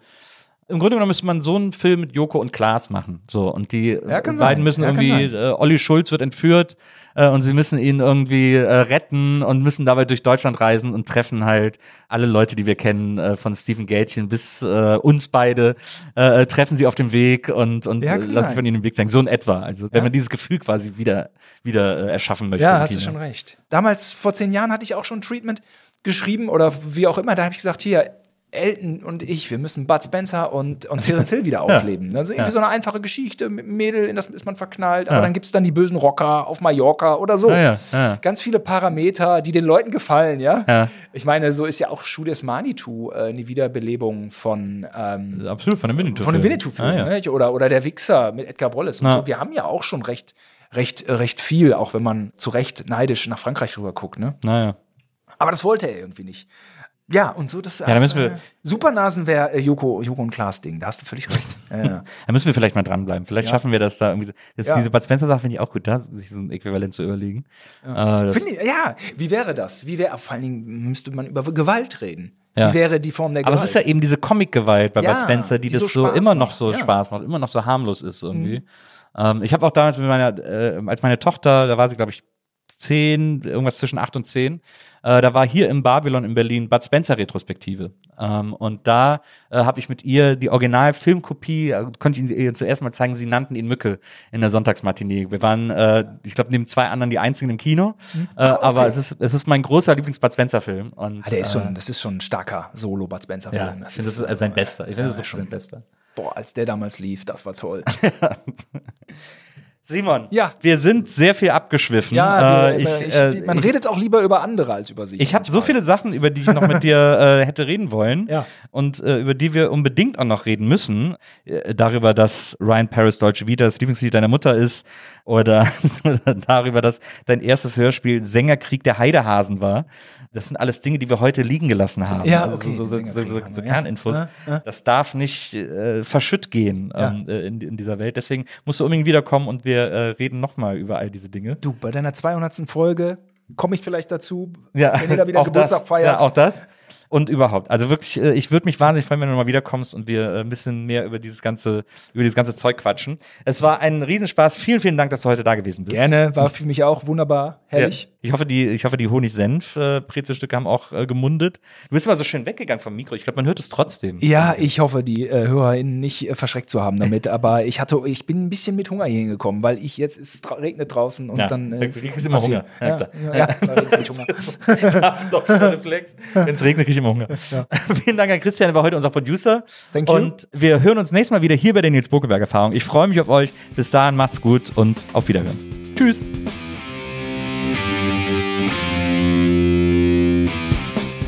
Die Nils Bokelberg Erfahrung. Von und mit Nils Bokelberg. Eine Produktion von Pool Artists. Team Wenzel Burmeier, Lisa Hertwig, Maria Lorenz Bokelberg, Frieda Morische und natürlich Nils Bokelberg.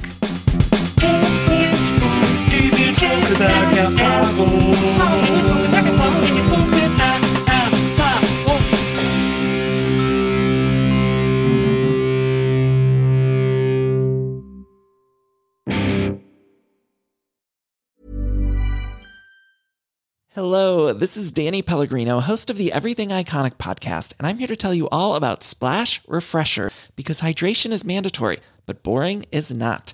Now, I love my water, but if I don't spice it up, I'm not going to finish what I took out of the fridge. That's why I love my Splash Refresher, which is flavorful, delicious, bright, hydrating, and zero calories. The wild berry flavor is my fave. No, wait. Is the pineapple mango flavor my fave? You know what? All five craveable splash refresher flavors are my fave because they're so delicious. So get hydrated and enjoy it with Splash Refresher. ACAST powers the world's best podcasts. Here's a show that we recommend. Are you a reality TV junkie? Do you ever think, dang, I wish I had someone to talk to about all the trash TV that I watch? Well, look no further, garbage lover, because Reality Gaze is a podcast for you. Hello, I'm Maddie. And I'm Poodle, and we're the Reality Gaze. We talk about all your favorite unscripted shows like The Golden Bachelor, Love is Blind, and TLC's big, messy behemoth, 90 Day Fiancé. And if you're driving to work, folding laundry, or just pretending to listen to your husband talk about sports, Just put on the pod, and you've instantly got two gay besties spilling all the tea and reading these people for filth. so come at us, y'all. Find Reality Gaze wherever you listen to podcasts.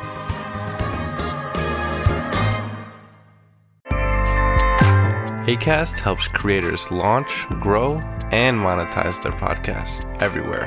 ACAST.com.